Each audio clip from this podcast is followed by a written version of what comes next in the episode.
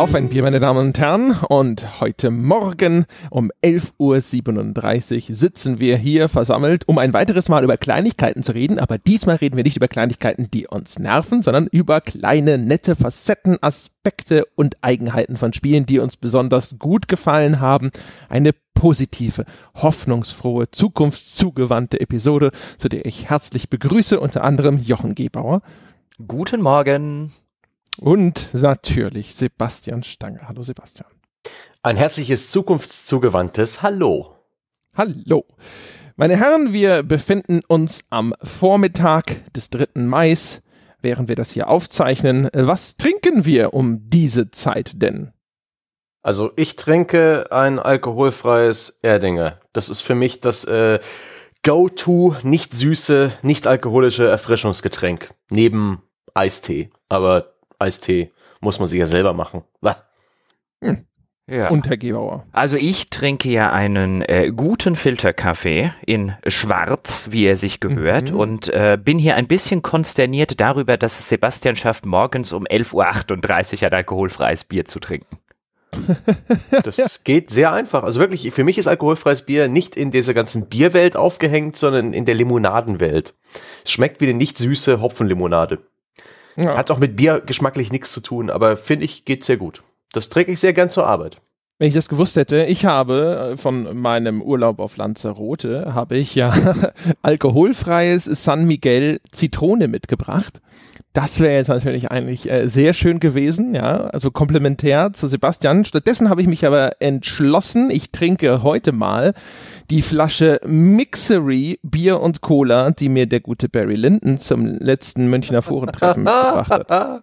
Das war eine Landplage damals im Osten, so Anfang der 2000er. Mixery!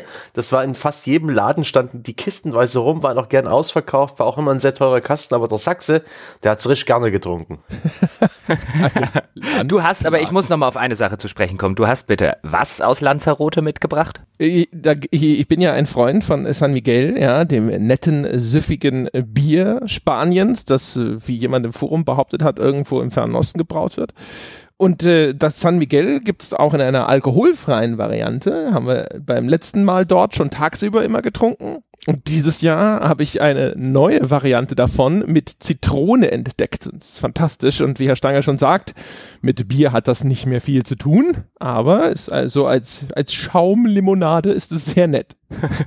Wenn es nach dem Herrn Stange geht, hat übrigens auch das normale San Miguel mit Bier relativ wenig zu tun. Haha, ganz genau. Na, was weiß denn der Ossi schon? Hm? Oh, oh, oh. ja. Die hatten ja nix. Ja, eben. Wo, wo will er denn da überhaupt was kennengelernt haben? Dem fehlt ja auch einfach die Lebenserfahrung, um das richtig einordnen zu können. Das habe ich alles nachgeholt. ja, die, die Kerze von beiden Seiten abgebrannt. Naja, auf jeden Fall, ich habe hier diese Bier- und Cola-Mischung. Die hat mir äh, wohlmeinend, nehme ich an zumindest, der Barry mitgebracht. Und jetzt habe ich mir gedacht, ne, wenn wir mal vorne mittags aufnehmen, das hat ja nicht so viele Umdrehungen und dann da passt es schon. Ne? Da kann ich mir das mal reinkippen. Hm, hm, hm. Ah, kommt übrigens von Karlsberg. Ja, und es schmeckt so ein bisschen, ich glaube, wenn Cola schal wird, dann schmeckt die auch so muss ich sagen. Zumindest meine Pepsi Max, aber naja, damit mal dieses Fass machen wir jetzt nicht auch noch auf. Meine Herren, wir sprechen über nette, charmante, bemerkenswerte Kleinigkeiten, die uns in Spielen aufgefallen sind. Wir sind darauf gekommen, weil ich nach eurer Wertschätzung auch What Remains of Edith Finch gespielt habe. Und ich war total begeistert von der Szene in der Fischfabrik aus diesem Spiel da sprechen wir aber vielleicht nicht gleich zu Anfang drüber, weil da will ich kurz drüber sprechen, aber das machen wir vielleicht Richtung Ende, weil die Szene müssen wir dazu spoilern und es ist eine ziemlich coole Szene in dem Spiel, die wir vielleicht nicht jetzt komplett wegspoilern müssten.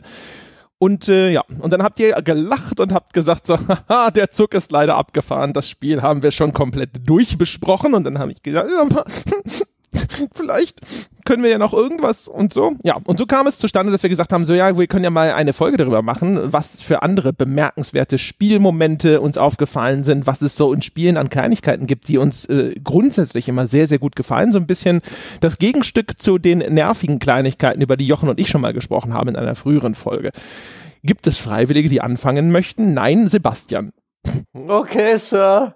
Also, Herr, äh, das ist jetzt, wenn ich Hausaufgaben bekommen habe. raus, Klassenarbeit. Ja. Und ich habe die Hausaufgaben nicht ganz verstanden. Ich habe mir da eher so Gedanken ums Gameplay gemacht. Ja, du hast das ganze Konzept völlig anders erklärt als bei der Vorbesprechung.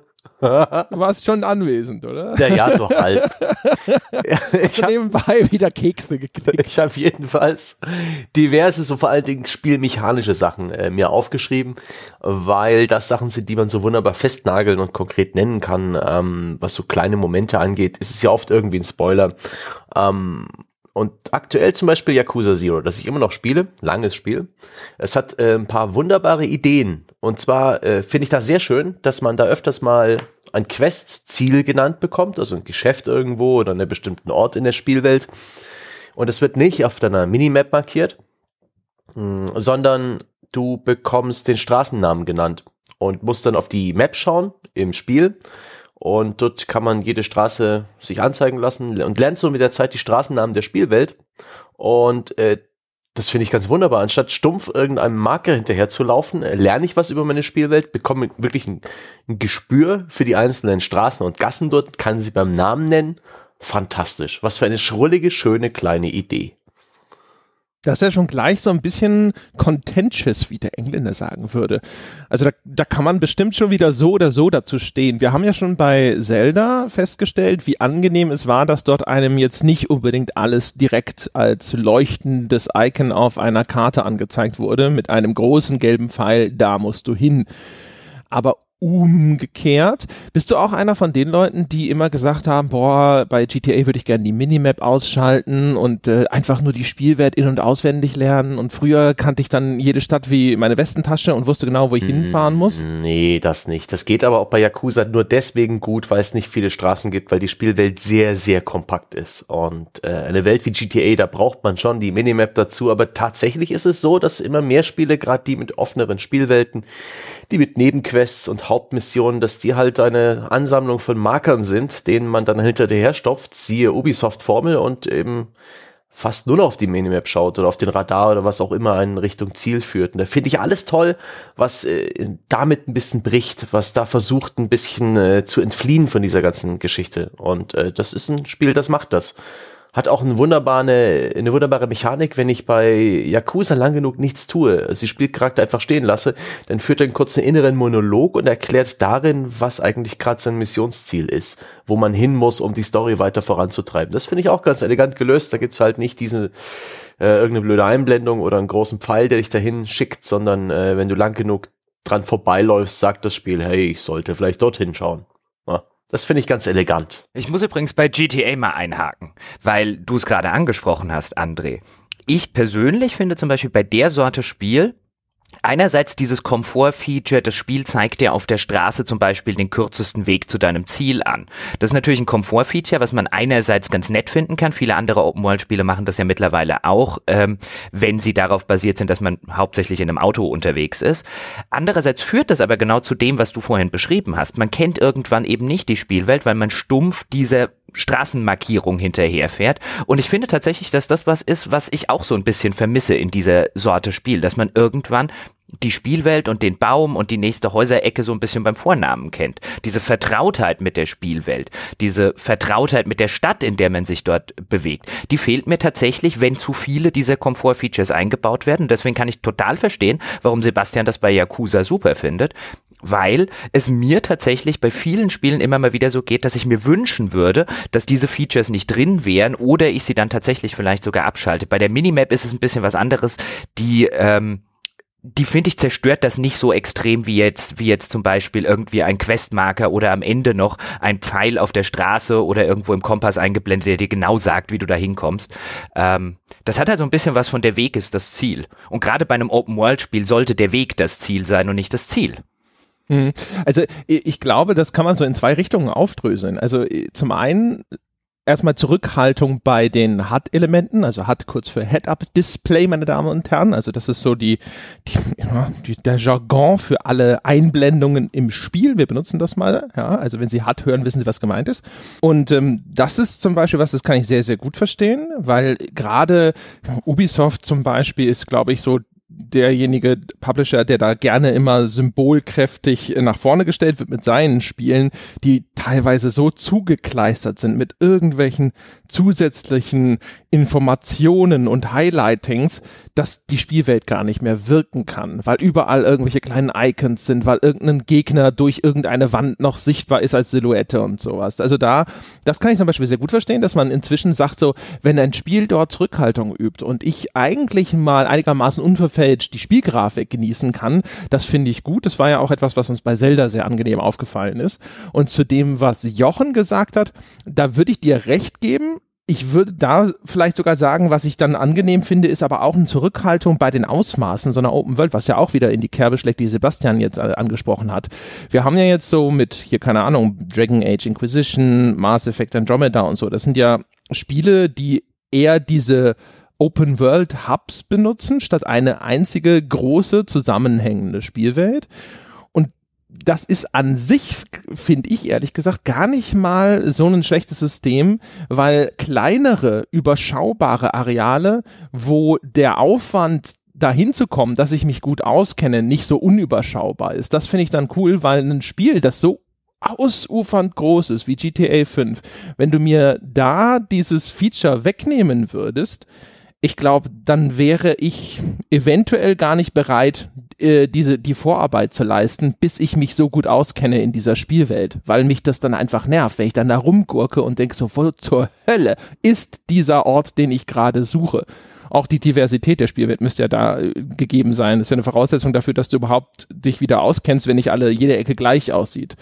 Also keine Ahnung, Jochen, ja, ich, ich, ich weiß nicht, dieses, dieser Nervfaktor, den du gerade so ein bisschen beschreibst, ich finde, den kann man auch sehr effektiv einsetzen. Persona 5 macht das am Anfang in einer Szene absolut fantastisch. Persona 5, wer es jetzt gerade nicht kennt, ein japanisches Rollenspiel für die PlayStation 3 und für die PlayStation 4, jetzt im April rausgekommen. Ich habe das neulich gewertschätzt im Rahmen unserer Wertschätzung. Ich finde es absolut fantastisch, das Spiel. Eines der besten Spiele der letzten Jahre.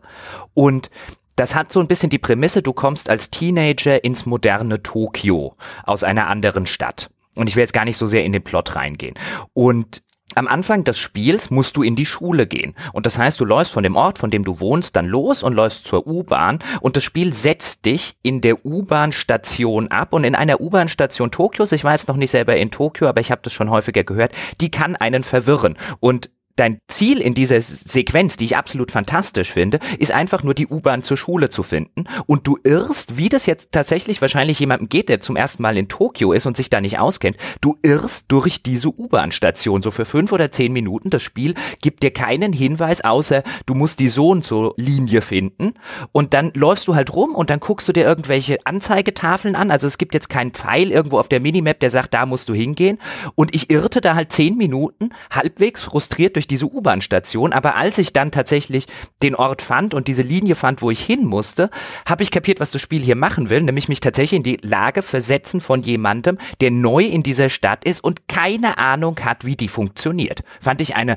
zehnminütige fantastische Sequenz. Ja, das ist, das klingt auch super. Aber das ist natürlich ein sehr spezieller Fall. Aber das würde mich trotzdem mal interessieren. Also, wie ist denn das bei dir? Also, willst du die riesige ausufernde Open World oder würdest du auch sagen, es braucht vielleicht einfach mal einen, Schritt zurück zu sagen, hey, mach sie kleiner, damit ich sie auch wirklich tatsächlich kennenlernen kann mit einem vertretbaren Aufwand und mach sie dafür einfach facettenreicher und interessanter? Jein. Einerseits bin ich schon der Meinung, dass viele Open-World-Spiele zu diesem, zu einem gewissen Gigantismus mittlerweile neigen und dass das auch natürlich in der Außendarstellung, in der Außenwahrnehmung sowas ist, oh, noch dreimal größer als der Vorgänger, juhu. Damit kann man halt gut Bullet Points füllen und im öffentlichen Diskurs sozusagen punkten, weil dann entstehen natürlich sofort Newsmeldungen à la Spiel XY ist dreimal so groß wie der Vorgänger und 17 mal so groß wie Skyrim und, und, und, und, und. Da täte es manchen Spielen tatsächlich gut, einen Schritt zurückzugehen und vielleicht eine kleinere Spielwelt zu machen, aber das bringt mich dann zum zweiten Punkt, nämlich es kommt drauf an, wie die Spielwelt gefüllt ist. Also es gibt Spielwelten, es gibt riesige Spielwelten, bei denen stört mich das relativ wenig, weil sie mit sehr, sehr viel Sachen zum Entdecken gefüllt sind, wo ich immer mal wieder über irgendwas stolpere. Also bei Skyrim geht's mir persönlich jetzt so, oder generell bei den Elder Scrolls Spielen, die auch eine sehr große Spielwelt haben, aber wo ich tatsächlich einfach gerne mal losstapfe und gucke, was ist da hinten. Und dann gibt's andere Spielwelten, häufig diese Ubisoft Open World Formel, in der ich schon weiß, dass da hinten einfach nichts ist, weil es markiert mir ja alles auf der Karte, was in irgendeiner Form relevant und sinnvoll ist, alle Nebenbeschäftigungen, die sammelbaren Objekte und weiß nicht noch alles. Das heißt, da habe ich dann gar keine ja, gar kein Grund mehr, überhaupt noch auf Entdeckungsreise zu gehen. Und dieser Sorte Spiel täte glaube ich, wirklich gut, wenn sie ein bisschen kleiner werden würde. Sie erinnert mich ein bisschen an unsere Diskussion damals bei Witcher 3. Da waren wir ein bisschen auseinander, weil ich fand eigentlich ist cool, dass diese Spielwelt diese Größe hatte, obwohl sie erwiesenermaßen recht leer war zwischendrin. Also es gab da jetzt nichts Besonderes zu entdecken, außer jetzt das 95. Monsternest. Wenn ich jetzt so in dem Kontext dieser Diskussion so über nachdenke, ist das aber vielleicht, also vielleicht war gerade der Umstand, dass es dort nichts gab, für mich ganz cool, weil ich nämlich, ich mag es, dass ich dieses Gefühl von Größe und Skala und Weite habe, aber auf der anderen Seite konnte ich da einfach durchreiten und das Gefühl konnte sich einstellen, aber ich musste nichts erforschen, weil ich wusste, da gibt es wahrscheinlich einfach nichts. Und die Areale, also die Dörfer oder irgendwelche Questgebiete oder sowas, das war dann überschaubar und die konnte man auch relativ schnell kennenlernen, mit der Ausnahme von Novigrad, das mir dann auch sofort schnell wieder ein bisschen auf den Keks gegangen ist, weil es so ein Ding war, wo man dann so hier was, da was, dort was und äh, hör dir hier eine Quest an, hör dir da eine Quest an.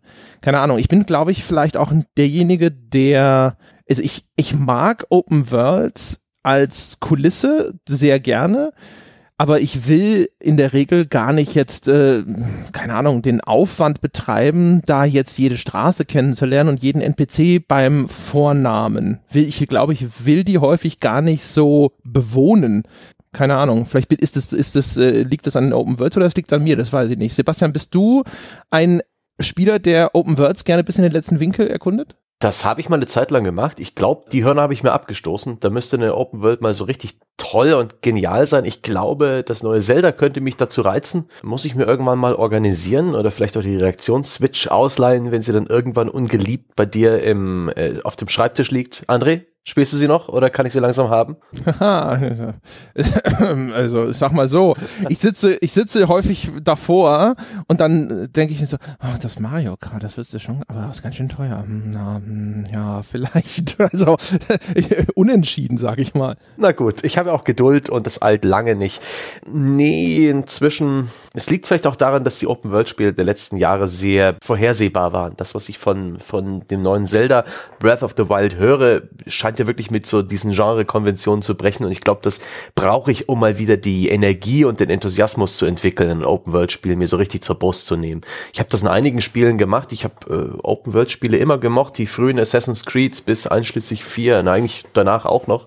Die äh, Infamous-Reihe, die, die mag ich sehr gern, GTA. Und wenn ich schon über Infamous rede, will ich auch noch ein kleines, das habe ich mir auch auf meinen Zettel geschrieben, das beste Beispiel für irgendwie eine coole Fortbewegung ähm, oder was Vergleichbares mit Schnellreise oder mit einem Mount, mit einem Reittier oder Auto. Das Herumsausen auf Stromleitungen in Infamous, äh, Infamous 2 ist fantastisch. Das ist meine Lieblingsfortbewegung im Open World Rollen, äh, in einem Open World Spiel. Das schaltet man bei Zeiten frei und kann dann praktisch mit seiner Elektrofähigkeit auf den Stromleitungen entlang skaten oder grinden. Und es geht sehr schnell, das fühlt sich sehr gut an. Die Stromleitungen ähm, ergeben sinnvolle Routen durch die Stadt. Man kann sich wunderbar schnell fortbewegen auf direkten Wege.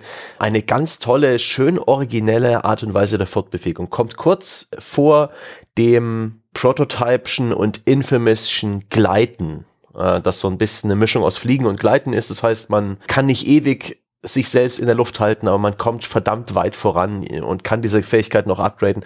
Auch das fühlt sich gut an, insbesondere bei Prototype, wo man auch Hausfassaden äh, in die Höhe entlang laufen kann, aus irgendeinem physik zerstörenden Grund. Beides sehr schöne, schöne Dinge. Ich weiß übrigens gar nicht, wie wir jetzt unbedingt bei Open World gelandet sind, weil das, was du einstiegs beschrieben hast bei Yakuza, ist ja mehr oder weniger eine sehr fundamentale strukturelle spielmechanische Überlegung. Ja, aber ich hierzu noch ganz schnell angemerkt, bei Yakuza, das ist nur selten der Fall. In der Regel gibt's auch da einen leuchtenden Punkt auf der Minimap, bloß ab und zu wirft dir das Spiel halt einen Straßennamen hin und gibt dir keinen leuchtenden Punkt. Das nur zur Information, nicht, dass du denkst, die Yakuza-Spiele sind einfach so. Sie sind es manchmal. Nee, nee, das, äh, das hätte ich jetzt auch gar nicht gedacht, aber ich finde das, ein, find das einen interessanten und relevanten Punkt, den du da aufgemacht hast. Und der betrifft halt nicht nur Open-World-Spiele, weil auch bei Nicht-Open-World-Spielen in der Zwischenzeit sehr, sehr viel mit dieser Spielerführung gearbeitet wird. Und jetzt kann man das natürlich auf der grundlegenden Ebene analysieren und kann sagen, oh, ist diese Sorte der Spielerführung gut? Ist das nicht eine Verdummung? Ist das eine Vercasualisierung?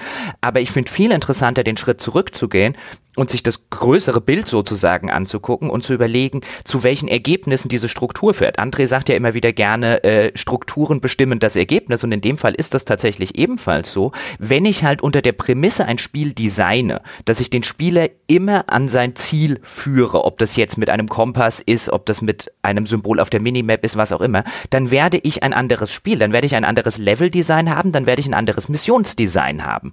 Und das finde ich ganz interessant, wie das im Wandel der Zeit so ein bisschen passiert. Das ist ein schönes Beispiel, in dem man das nachverfolgen konnte, ist tatsächlich Lord of the Rings Online, das angefangen hat in der Hardcore-MMO-Ära und da tatsächlich keine Quest-Ziele auf der Ingame-Karte markiert hatte. Das heißt, wenn du wissen wolltest, wo du hin musstest in den frühen Tagen des Spiels, dann musstest du in dein Quest-Log reingucken und da stand dann, was weiß ich, an Ort X, an Ort Y, in Wald Z und dann musstest du erstmal ein bisschen auf die Suche gehen, wo du überhaupt hin musst und musstest es dir anhand der Quest-Texte auch ein bisschen zusammenpuzzeln.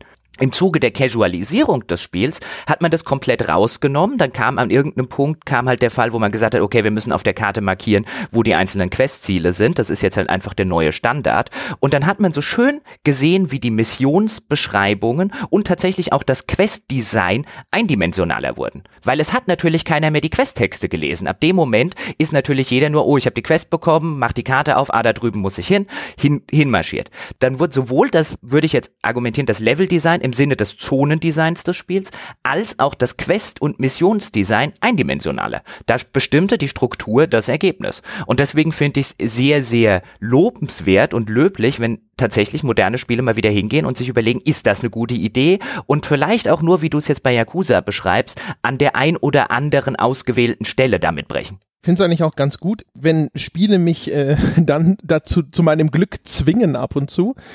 Ich erinnere mich, äh, das erste Risen zum Beispiel, das hatte eine Markierung von dem Gebiet, in der eine Aufgabe stattfand, aber eben nicht dieses genau X marks the spot Ding, genau hier musst du hin. Und das heißt, man ist dann da hingekommen, man wusste ungefähr, hier in der Ecke ist es, und dann musste man sich da aber umschauen, was muss ich denn hier tun, wo muss ich denn wirklich hin. Das fand ich eigentlich sehr angenehm muss ich gestehen. Auch wenn ich am Anfang noch gedacht habe, so, äh, ja, wo denn jetzt, weil es zumindest jetzt zum, so im damaligen Erleben schon mit einer Konvention gebrochen hat, dass es äh, nicht ganz genau verortet hat, was ich da zu tun hatte. Und das nach einer Zeit führte das genau auch zu diesem Effekt, dass ich dann mich einigermaßen gut ausgekannt habe in der Spielwelt. Die war auch von der Größe her einigermaßen beherrschbar. Das war jetzt auch mit diesem Inselsetting nicht so verwirrend. Ich finde, so ein Straßengewirr ist da immer schwieriger. Also das stört mich zum Beispiel deswegen auch immer an diesen Assassin's Creeds, die in irgendwelchen großen Städten spielen. Wenn ich hier bei Assassin's Creed Unity oder Syndicate oder sonst wo über den Dächern von Paris hocke, äh, dann habe ich von oben vielleicht noch einen ganz guten Überblick über diese Stadt. Und selbst da ist es häufig nur so ein uniformes Häusermeer, aber spätestens unten in den Straßen sieht dann halt eine Gasse aus wie die andere für mich. Und dann sitze ich da und denke mir so, äh, pff, keine Ahnung, war ich hier schon mal? Ich weiß es nicht. Und ähm, das ist, finde ich, einfacher zu identifizieren auf sowas wie einer Insel, wo du dann halt denkst, so ja, auf der Anhöhe und dann kann ich hier und da ist ein Hügel und dann kann ich relativ weit schauen, auch zum Beispiel, aha, da ist der, der Wald und dann nach da hinten links bei der Mühle. Das, also wenn das einigermaßen klar lesbar ist für mich, dann finde ich das meistens angenehm.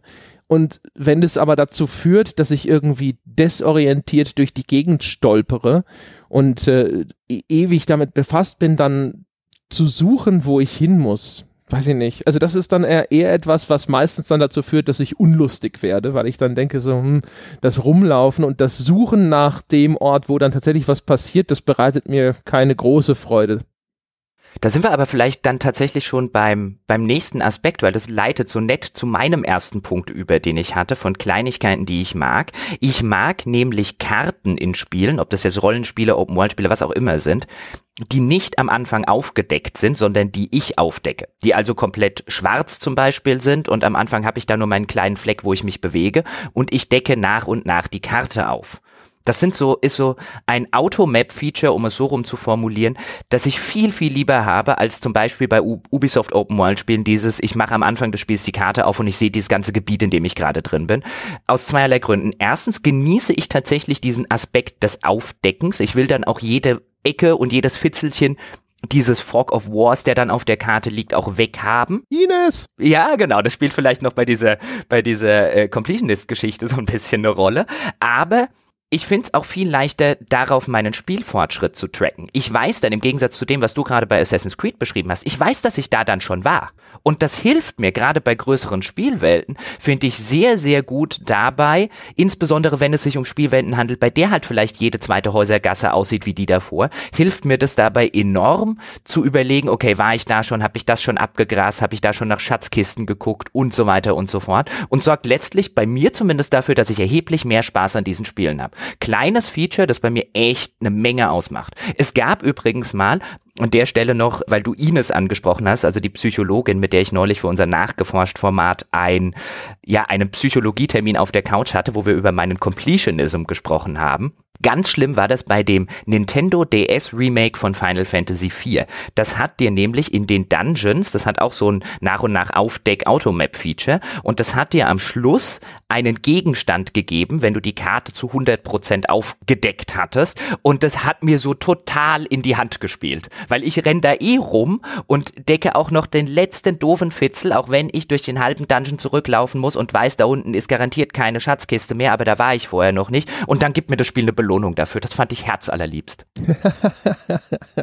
ja, das ist schön. Auch so ein, wenn das Spiel anerkennt, dass du da gerade dir ein bisschen Mühe gegeben hast und sagst, ich habe das gesehen. Das war cool. Ja, das, das ist sowieso immer nett. Also ich habe aus dem Grund, den du beschreibst, fand ich es früher immer sehr cool und wichtig, dass die Leichen in Shootern immer liegen bleiben. Also nicht wegen meinem Gewaltfetisch, sondern dann konntest du irgendwo um die Ecke laufen und frühere Shooter, da sah auch gerne mal jede Ecke noch gleich aus und dann hast du gedacht, war ich hier schon? Kommst du in den Raum, wo alles erschossen am Boden liegt und hast dir gedacht so, ja, ja, hier war ich schon. Aber geht's euch, geht's euch tatsächlich auch so, dass ihr was, was bevorzugt ihr denn? Die gleich aufgedeckte Karte mit irgendwelchen Symbolen und so drauf oder die Karte, die ich nach und nach freischalten muss, weil ich finde das insofern, auch da nochmal ganz kurz ein Beispiel von Lotro. Lotro hat früher genauso funktioniert, wie ich es gerade beschrieben habe und dann haben die umgestellt auf die ganze Karte ist aufgedeckt. Und zwar, weil es offensichtlich der Wunsch der Mehrheit der Spieler entsprach. Und ich sitze da bis heute etwas konsterniert davor und denke mir, wer bevorzugt das denn andersrum? Und warum? Also ich bin auch der, der Aufdeckmensch, aber eben aus dem angesprochenen praktischen Grund. Ich finde es extrem hilfreich, weil es mir sagt, da bist du noch nicht gewesen und ist ja auch ein motivierender Faktor zu sagen, okay, da war ich noch nicht. Dann schauen wir doch mal, was ist denn in der Ecke? Warum war ich da noch nicht? Aha, ich konnte da noch nicht rein, weil oder sowas. Das finde ich schon sehr, sehr praktisch. Das ist auch zum Beispiel gerade bei diesen ganzen Metroidvania-Spielen ist es einfach teilweise unerlässlich, weil da rennst du ja 500 Mal durch die gleichen Gegenden, das ist ja meistens mit sehr viel Backtracking verbunden. Und dann sitzt du irgendwann häufig da und denkst dir so, ja, was denn nun? Und dann guckst du auf deine Karte und denkst dir so, aha, da ist noch eine Tür, da ist noch eine Tür. Und hinter dieser Tür ist die Karte noch nicht weitergezeichnet eine dieser beiden Türen ist jetzt wahrscheinlich für mich passierbar, weil ich inzwischen ein neues Item bekommen habe. Also von daher, ich bin ganz klar im Karte aufdecken Lager, würde ich sagen, Sebastian. Ich natürlich auch. Ich weiß auch nicht, was mit den Leuten los ist, die die Karte aufgedeckt haben wollen. Ganz doof. Merkwürdige Menschen. Aber ich das vielleicht verstehen kann im Rahmen eines MMOs, was ja dann ohnehin irgendwie dann von den Spielern bereits erschlossen wurde, in diese gemeinsamen Leistung, dass man da vielleicht als neuer Spieler ein bisschen den Anschluss verliert und deswegen vielleicht eine bereits aufgedeckte Karte haben will, einfach um sich zu orientieren und mit den anderen abzusprechen. Aber ich bin einfach grundlegend großer Fan von diesen sich langsam aufdeckenden Karten. In GTA 5 ist das so, das passt hervorragend. In sowas wie Diablo, Grim Dawn, in diesen Action-Rollenspielen ist das so, passt wie die Faust aufs Auge. Ich sehe da eigentlich keinen Grund, keinen akuten, außer vielleicht bei einem Open-World-Rennspiel, das nicht zu verbergen. Ja. Das geht ganz vage in die, in die Richtung von äh, dem Punkt, den ich so als auf der, auf der Liste hätte. Nämlich, also ist ja so ein bisschen auch so ein Punkt, ne, wie klar werden Dinge vom Spiel kommuniziert und wie gut lesbar ist so ein Spiel. Und ähm, äh, Animationen, wenn Animationen für mich klar lesbar sind, wenn Animationen nicht einfach nur dazu da sind, um irgendeine ausgeführte Handlung dieser Figur zu repräsentieren, sondern wenn sie für mich eine Spielinformation sinnvoll mittransportieren, das finde ich immer cool. Ich habe da zuletzt zum Beispiel Bloodborne habe ich in sehr gute Erinnerung. Also es hat sehr schöne Animationen, weil zum einen ist es so das Typische, was man halt auch aus, sag ich mal, vielen, keine Ahnung, so Beat'em-Ups oder ähnlichen Spielen oder auch so Hack-and-Slay-Spielen kennt man das, die äh, holen aus, die Figuren zum Beispiel, wenn sie zuschlagen und halten aber, sage ich mal, vielleicht eine Sekunde länger inne, als das normal bei einer natürlichen Animation notwendig wäre, weil dann für dich als Spieler diese Ausholanimation schon die Information transportiert, aha, die kenne ich, das habe ich schon gesehen, daraufhin folgt jetzt der folgende Angriff.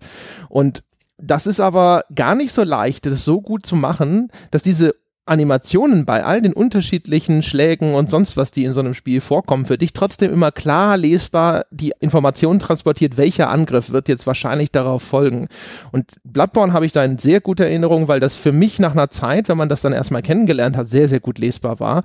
Und auch das Timing und auch die Gestaltung von solchen Animationen, dass du selbst wenn du dem Angriff noch nie begegnet bist, du siehst das und durch die Art und Weise, wie diese Animation gemacht ist, wie weit diese Figur zum Beispiel aus ausholt, mit wie viel sozusagen äh, Hüfteindrehungen sie diese Schlaganimation ausführt, denkst du dir schon so, okay, das wird wahrscheinlich ein ziemlich gewaltiger Schwinger solche Sachen finde ich immer total klasse, wenn Spiele das gut hinbekommen. Da sitze ich dann immer da und denke mir so, boah, das habt ihr sehr gut und sehr clever gemacht. Und vor allem so unaufdringlich. Also deswegen passt so ein bisschen in das, was wir auch bisher diskutiert haben. Da wird sehr unaufdringlich, ohne leuchtende Icons und große Ausrufezeichen über dem Kopf für mich eine Information auf einmal sichtbar. Deswegen zum Beispiel jetzt äh, wegen den Ausrufezeichen, das ist halt das, der Unterschied zu sowas wie Assassin's Creed, dass dann sich der Krücke bedient, wenn man so will, oder auch von mir aus dem noch deutlich klarer lesbaren Spielelement, dass es sagt, ich mache ein Symbol, ein Icon über den Kopf von der Figur und sage, hey, der greift dich jetzt gleich an. Das ist natürlich noch eindeutiger, aber wenn sie es natürlich schaffen, wenn sie so gut sind und es äh, hinkriegen, das über eine, einfach nur über die Animation der Figur zu transportieren, dann sitze ich immer so da und äh, greife an meinen unsichtbaren Hut, ja, und ziehe ihn. Hätte das Wort zu jemandem geben sollen, wahrscheinlich. Ich möchte das, hier, hierzu habe ich gerade so ein bisschen mir vorgestellt, wie es bei anderen Spielen aussah. Tatsächlich ist das Telegraphing, glaube ich, ist ein, der englische Begriff dafür, dass eben die, die Angriffe kommuniziert werden, bevor sie stattfinden. Da fällt mir Metal Gear Rising Revengeance ein. Ein Spiel, das sehr auf das Kontern von Angriffen setzt von Gegnern. Und die haben das Problem, dass die Action halt sehr wild ist, dass es sehr viele Gegner gibt und dass deswegen Gegner oft aus dem nicht auf der Kamera sichtbaren Bereich angreifen, also von außerhalb der Kamera.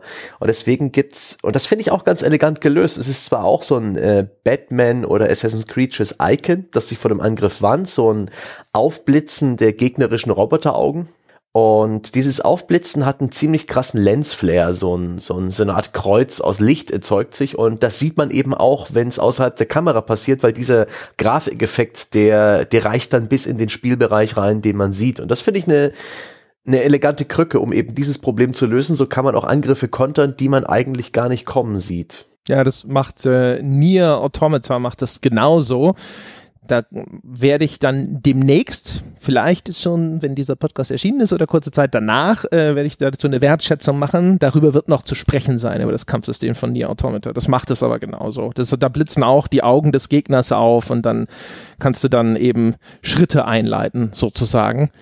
Ich, das ist so, was du ansprichst, ist übrigens ähm, Kontersysteme sind sowas. Boah, ey, das wäre wahrscheinlich eher eine Folge für Sachen, die mir häufig auf den Keks gehen. Es gibt, finde ich, ganz wenige Kontersysteme, die gut funktionieren. Ist, glaube ich, aber auch ultra schwer, weil das halt so sehr von den, von den Fähigkeiten des Spielers abhängig ist. Also ist jetzt zum, ist die, dieses Zeitfenster, das das Spiel dir gewährt, um diesen Konterangriff auszuführen, ist es zu großzügig, dann ist es wie bei Assassin's Creed, wo man irgendwie bei, ich glaube, bei Assassin's Creed 3 war es so, dass ich gedacht habe, was soll ich denn außer Kontern machen? Alles andere ergibt keinen Sinn. Einfach immer nur auf die, die Einblendung warten, kontern, kontern, kontern. Oder ist es dann zu knapp bemessen, zumindest für meine Reaktionsgeschwindigkeit? Und dann sitze ich immer da und denke mir so, ja, das Konterfeature vergessen wir gleich wieder und äh, wir konzentrieren uns auf Ausweichen, Blocken, Angreifen. Ich finde, Konterfeatures sind was, das, keine Ahnung. Es gibt, glaube ich, ganz wenige Systeme, wo ich äh, sagen würde, ah, dieses Spiel hatte ja ein Kontersystem, das war klasse. Bloodborne ist da auch, glaube ich, so ein Positivbeispiel, wo ich das Gefühl hatte, dass, ich das, dass das ganz gut war, wobei das schon recht schwierig war, zumindest für mich, bis ich da das Timing einigermaßen raus hatte. Das war also auf jeden Fall, aber gut, es war eh ein Spiel, das gewisse Frustrationstoleranz verlangt hat. Von daher, vielleicht war es da so im Gesamtkontext des Spiels dann für mich wieder nicht so auffällig, hätte ich gesagt. Nier Autom Automata, ups, an der Stelle übrigens noch kurz gesagt, ohne jetzt da ins Detail gehen zu wollen, hat aber dieses nette Feature, weil du es gerade erwähnt hast, dass dort die Augen des Gegners aufblitzen, so damit signalisieren, jetzt kommt ein Angriff. Das ist A, ganz gut, finde ich, ins Gegnerdesign integriert. Das passt also stilistisch und Artdesign technisch schön. Es hat aber diesen kleinen netten Kniff, dass wenn du kurz vor dem Sterben bist, also deine Lebensenergie sehr weit gesunken ist, dann wird das Spiel monochrom, also schwarz und weiß. Und dann kannst du schlechter ablesen, wann jetzt dieses anhand des Augenaufblitzens, einfach weil die Welt nicht mehr sonderlich viel Farbkontrast dann einfach hergibt, wenn sie schwarz und weiß ist, wann jetzt der nächste Angriff kommt. Das fand ich ganz, ganz nett gemacht. Fand ich eine, fand ich eine witzige Idee. Ja, ja, das ist, das ist richtig. Wobei, also bei Nier, naja, wie gesagt, äh, dazu mehr in der Wertschätzung. an, der, an der Stelle eine Kleinigkeit dann aber noch, weil wir jetzt so ein bisschen in, wie das Spiel Informationen transportiert drin sind. Und eine Sache, die ich mir immer wieder wünschen würde, die ganz, ganz wenige Spiele gemacht haben, Dead Space ist zum Beispiel eins, dass zum Beispiel deine Lebensenergie über den Anzug, den du trägst, kommuniziert hast. Und das heißt, ich muss immer nur dahin gucken, wo ich eh hingucke, um die relevanten Informationen zu erhalten. Und in sehr, sehr vielen Spielen ist es ja so, ich habe irgendwo oben links oder unten rechts habe ich dann meine Lebensenergie oder mein Mana oder was weiß ich, meinen Ausdauerbalken. Und gerade in Kämpfen muss ich immer wieder von, von dem eigentlichen Kampfgeschehen irgendwie mal ganz kurz die Augen nach unten rechts oder nach oben links und dann sind vielleicht unten links ist die Anzahl meiner Munition. Ich werde also immer wieder so ein bisschen gezwungen vom Kampfgeschehen wegzugucken. Und ich würde mir wünschen, dass es mehr Spiele wie so ein Dead Space gibt, die tatsächlich versuchen, diese relevanten Kampfinformationen auch dort darzustellen, wo ich sie eigentlich benötige. Ja, das ist, das ist tatsächlich ganz cool. Ich, das hat ja auch ein bisschen Schule gemacht bei Third-Person-Spielen zumindest. Also das uh, The Division macht es auch. Ist natürlich ein bisschen schwierig. Diese etwas futuristisch angehauchten Spiele, die haben es dann natürlich sehr viel leichter als ein Assassin's Creed, wobei ich mich schon tatsächlich öfter gefragt habe, warum macht man das nicht? So ein bisschen wie Far Cry 2 hat es, glaube ich, gemacht, über Schadenszustand. Äh, gibt's ja auch, also gab es schon eine ganze Reihe von Spielen, die Lebensenergie symbolisiert haben, einfach über den Zustand deiner Fi äh, Spielfigur. Also wie Blut verschmiert oder Einschussloch übersät die war. Daran ließ sich dann ablesen, wie weit runter deine Gesundheit ist. Das ist halt natürlich ein weniger präzise Anzeige. Vielleicht ist das der Grund, dass viele Spieler gesagt haben, meh, mag ich nicht, weil ich kann halt nicht mehr unterscheiden zwischen ganz kurz vor Tod und nur halb kurz vor Tod und dass dann halt, äh, sag ich mal, die Exaktheit so einer Lebensenergieanzeige bevorzugt wird insgesamt. Weiß ich nicht, braucht ihr da eine präzise In Angabe? Dazu kommen ja auch noch Sachen wie, wie viel Munition habe ich noch im Clip, wie viele Magazine habe ich noch da, wie viele Granaten. Also die Lebensenergie allein ist bei, gerade bei Actionspielen nicht unbedingt das, das wichtigste Kriterium, zumal heutzutage ohnehin uns dieses dumpf pochende Herz, das Verschleiern des Bildes davor warnt, dass jetzt die Autoheilung dringend ratsam ist, also schnell wieder hinter die Deckung. Die Gesundheitspunkte selbst haben ja nicht mehr so die Relevanz bei heutigen äh, Shooter-Systemen. Aber es für mich fand ich dann immer besonders relevant eben, wie viel Kugel habe ich noch im Magazin, muss ich jetzt nachladen, kann ich aus der Deckung raus? Und das, es gab ein paar Spiele, Braincuts tatsächlich so gemacht, ich glaube dieses Ghost Recon von Ubisoft, auch bei Rennspielen, Split Second, ich habe mir das nämlich auch aufgeschrieben, das fand ich ganz witzig, das geht aber halt tatsächlich nur bei so Zukunftsspielen. Und es gibt andere Spiele, da habe ich mir wirklich antrainiert, in die Ecken zu schauen. Ich habe sehr viel Call of Duty online gespielt, zu Black Ops 1 und Black Ops 2 Zeiten.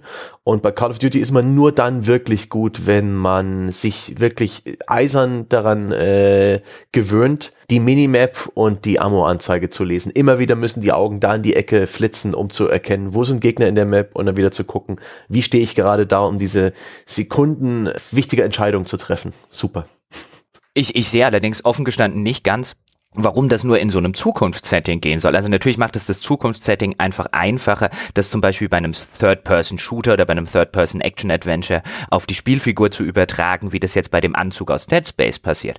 Aber man könnte sich theoretisch ja auch überlegen, um jetzt einfach mal rumzuspinnen, warum bei einem Zelda zum Beispiel oder bei der Sorte Spiel. Warum, sobald es, wenn es zu einem Kampf kommt, das Spiel nicht über der Spielfigur in klein visualisiert, wie viel Herzchen ich noch habe. Oder bei einem Shooter in klein neben meiner Figur so ein Interface-Element hat, in dem dann halt klein dasteht, du hast noch elf Schuss. Da reicht's ja, wenn da eine elf steht. Ich muss, will da übrigens auch keine elf Patronen sehen, damit ich die noch nachzählen muss, sondern das könnte man jetzt auf Wunsch, wer das haben will, könnte man das ja, könnte man das ja relativ problemlos einbauen.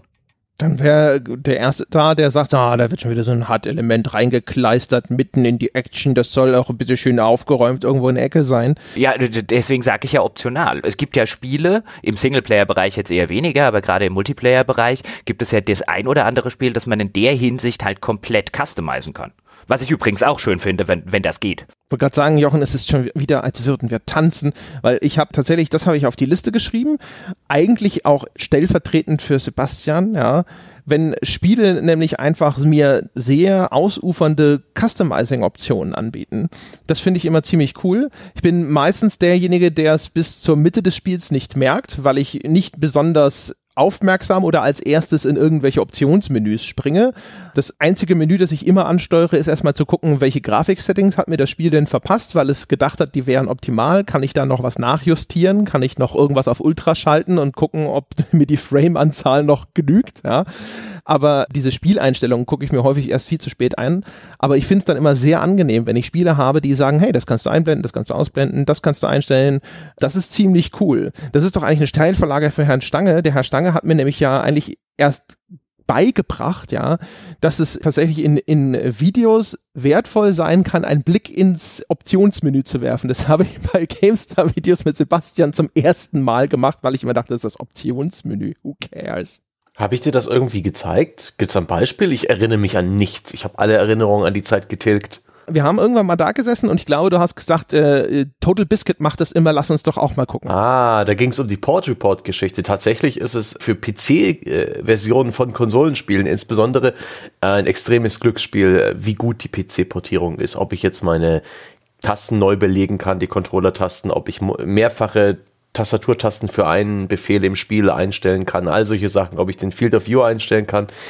Ja. Das, der PC ist ein weites Feld und, und tatsächlich sind die PC-Optionen, äh, gute, gelungene, ausführliche PC-Optionen, auch wenn es darum geht, Zugänglichkeit zu schaffen für Spieler, die vielleicht aus Gründen von der Behinderung ähm, sowas wie Kriechen oder das Gewehr anlegen nicht halten können, sondern brauchen da eine Toggle-Funktion, das ist Ein- und Ausschalten. Ähm, das ist extrem, äh, extrem cool, wenn Spiele das alles bieten. Also was ich zum Beispiel auch total mag, ist, äh, es gibt eine ganze Reihe von Spielen, die so ganz verspielt einfach nur verschiedene Filter anbieten. Uncharted zum Beispiel, ich glaube, das muss man da freischalten, aber das hat eine ganze Reihe an Bildfiltern und nicht unbedingt nur so diese, dieses alberne Zeug. Also bei vielen Spielen ist es dann so, dass schaltest du dann halt so den psychedelischen Modus frei, wo dann alles total in LSD-Farben getaucht wird aber so ganz unterschiedliche so Filmfilter, wenn man so will. Ja, so dein, äh, dein Call of Duty Blau-Grau-Filter oder möchtest du eher wirklich stark saturierte, knallige Farben und so weiter. Und das aber alles voreingestellt, schon sozusagen von einem Menschen, der weiß, was er tut, aufeinander abgestimmt auf einfach bestimmte ästhetische Schablonen. Sowas durchzuprobieren und dann die für mich hübscheste Optik auszusuchen, mit, äh, mit der ich dann auch vielleicht einfach nur ein paar Stunden spiele, um dann halt auf eine andere wieder zurückzuwechseln. Das macht mich immer sehr glücklich. Das ist eine Spielerei, die ich echt total cool finde. Und die ist halt, also wie gesagt, Uncharted ist mir da in Erinnerung geblieben. Da haben sie es wirklich sehr schön umgesetzt.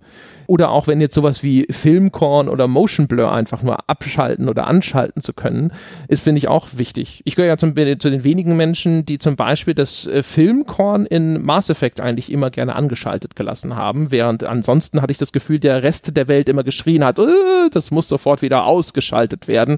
Ein Glück darf ich das tun.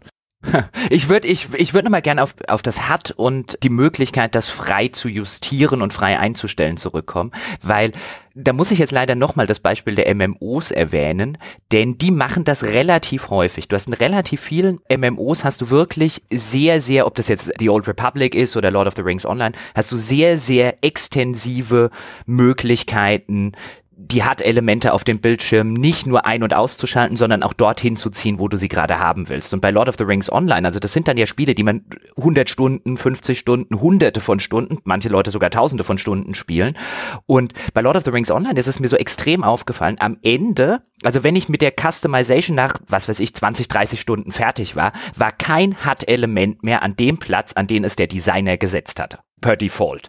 Und wenn mir das Spiel das erlaubt, und ich will jetzt ja nicht sagen, mein HUD-Element ist besser als das von dem Designer, ich will ja nur sagen, meine HUD-Anordnung von den ganzen Elementen, wo geht mein Inventar auf, ist das unten rechts, ist das in der Mitte des Bildschirms, wo ist meine Minimap, wo sind meine Schnelltastenleisten? Und so weiter und so fort, wo ist meine Lebensenergie, das hat halt für mich besser funktioniert. Und diese Kleinigkeit, das einzubauen, weil ich kann mir nicht vorstellen, insbesondere bei einer PC-Version, dass da so viel Arbeit reinfließt, wenn du dem Spieler einfach einen extra Modus gibst, den du dann mit einer Tastenkombination öffnest, wo ich dann einfach sagen kann, ich schiebe mir mal die Lebensenergie dahin und ich ziehe mir mal die Minimap dorthin. Ich kann mir nicht vorstellen, dass das viel Programmieraufwand wäre, das zu tun. Und das sorgt aber gerade bei den Spielen, bei, mit denen ich wirklich viel Zeit verbringe. Bei Open-World-Spielen würde ich mir das echt, echt wünschen, bei diesen großen Open-World-Rollenspielen, weil ich glaube, dass ich nicht der Einzige wäre, der am Ende mit einem HUD und mit HUD-Elementen dastünde, von denen keins mehr dort ist, wo es der ursprüngliche HUD Designer mal hingesetzt hat.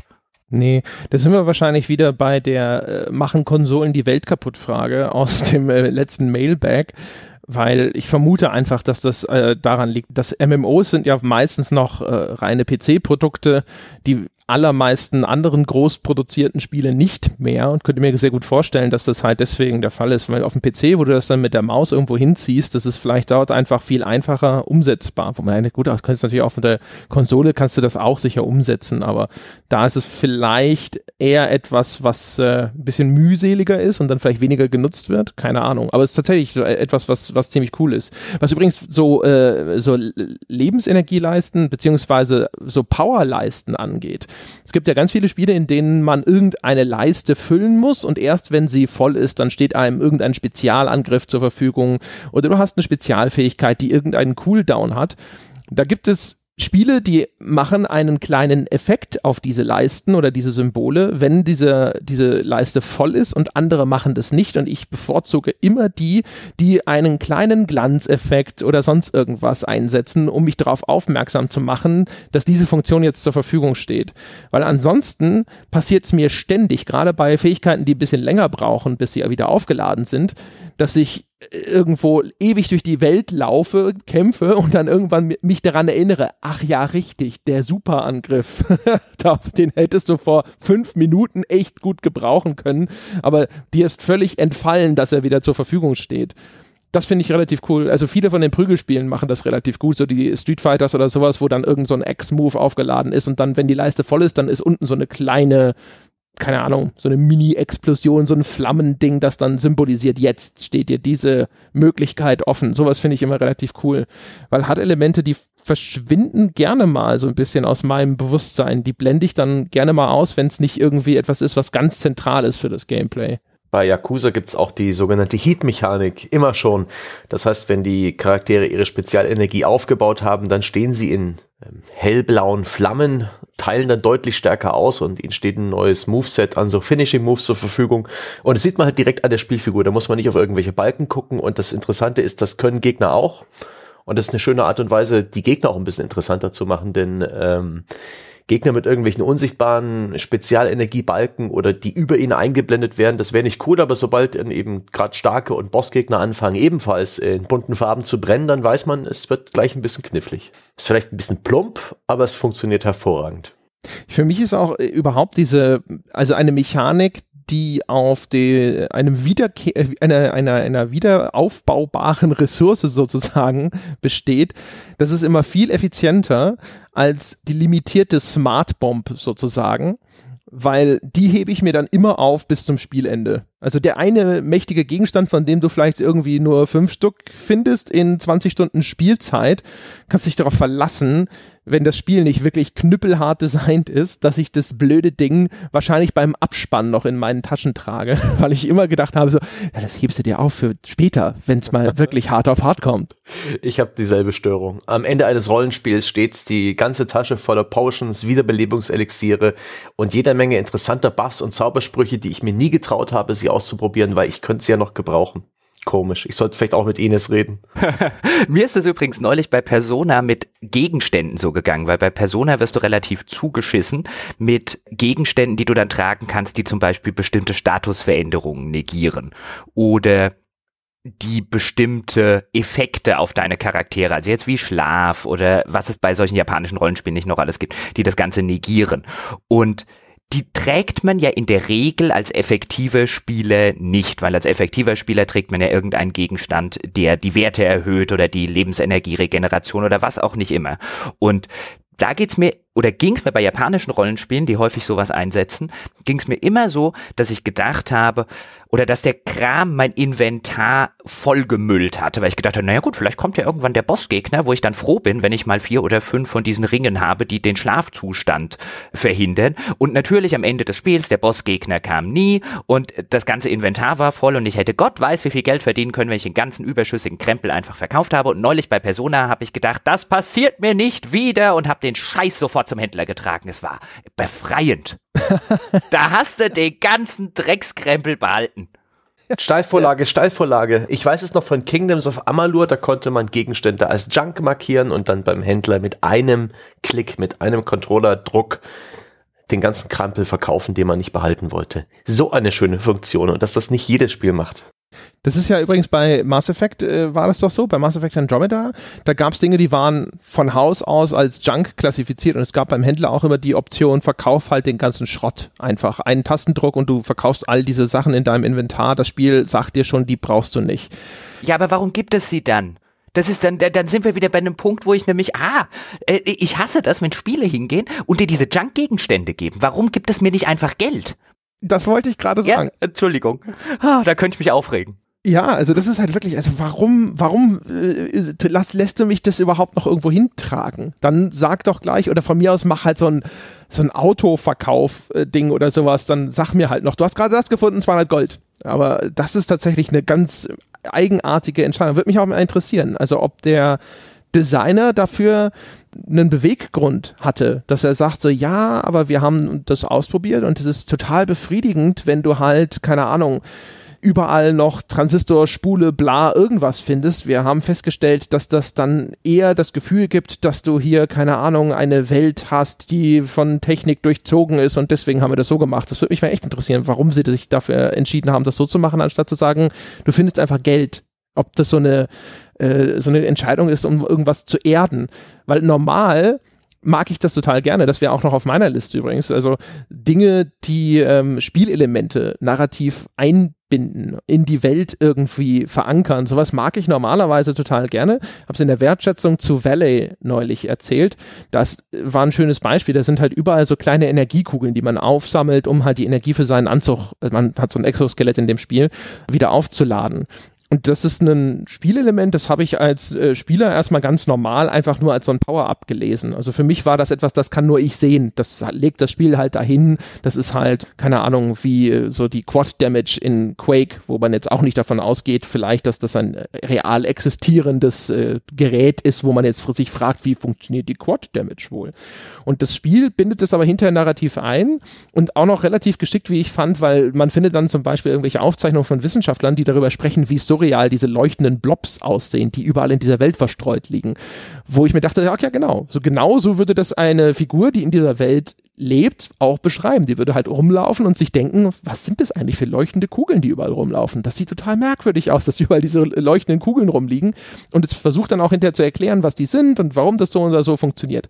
Sowas finde ich immer sehr angenehm, wenn sich das Spiel einfach nur so ein bisschen Mühe gibt, mir zu sagen, so hey, das, was du da vor dir siehst, das ist echt sozusagen, das existiert in dieser Spielwelt und das ist das und das und funktioniert so und so. Das mag ich eigentlich sehr gerne. Das müsste eigentlich Jochen auch gefallen, oder Jochen? Ja, wobei mir da jetzt gerade tatsächlich auf ganz spontan nichts zu einfällt. Sebastian, ich reiche den Stab einfach mal weiter. ich, bin, ich bin ja ein großer Fan von überzeichneten Icons und Pickups. Ähm, wenn da irgendwie eine Ammo-Kiste oder eine Kalaschnikow innerhalb von einer rund leuchtenden Halo pulsierend im Kreis schwebt und das Ding ist deutlich größer als meine Spielfigur, habe ich überhaupt kein Problem damit. Ich mag das. Das ist so gamey. Das ähm, ergibt vielleicht auch im Rahmen der Handlung keinen Sinn. Das ist unrealistisch. Das wird auch nicht erklärt. Da brauche ich auch gar nicht die diese narrative Einbindung, wie du sie gerade beschrieben hast.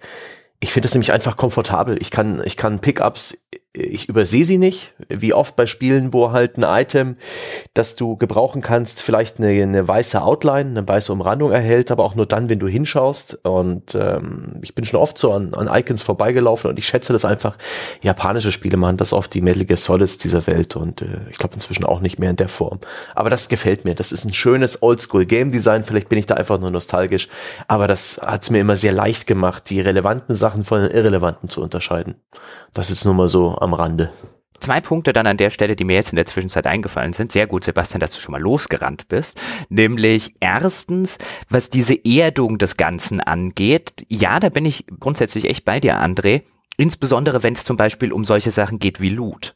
Also ich mag es sehr gerne, wenn ich jetzt vielleicht in einem Fantasy-Rollenspiel unterwegs bin und in dem Haus des Reichen NPCs ist anderes und besseres Loot und da liegt vielleicht mehr Geld oder was weiß ich was, als in dem Haus des armen Schluckers. Also wenn das Loot gerade in solchen größeren Open-World-Rollenspielen zufällig verteilt wird, wie das mittlerweile die Spiele gerne machen, weil es natürlich auch echt viel Arbeit spart, wenn man das nicht per Hand designen muss, sondern wenn man halt einfach irgendeinen Algorithmus benutzt und der füllt halt beim Spielstart jede Truhe in der Zone mit einer Auswahl von irgendwas. Geht natürlich wesentlich einfacher nimmt aber so ein bisschen die Erdung des Ganzen, wie André das beschrieben hat, weg und führt zu einem zweiten Punkt, nämlich ich mag es extrem gerne, wenn mich Spiele mit guten Gegenständen belohnen.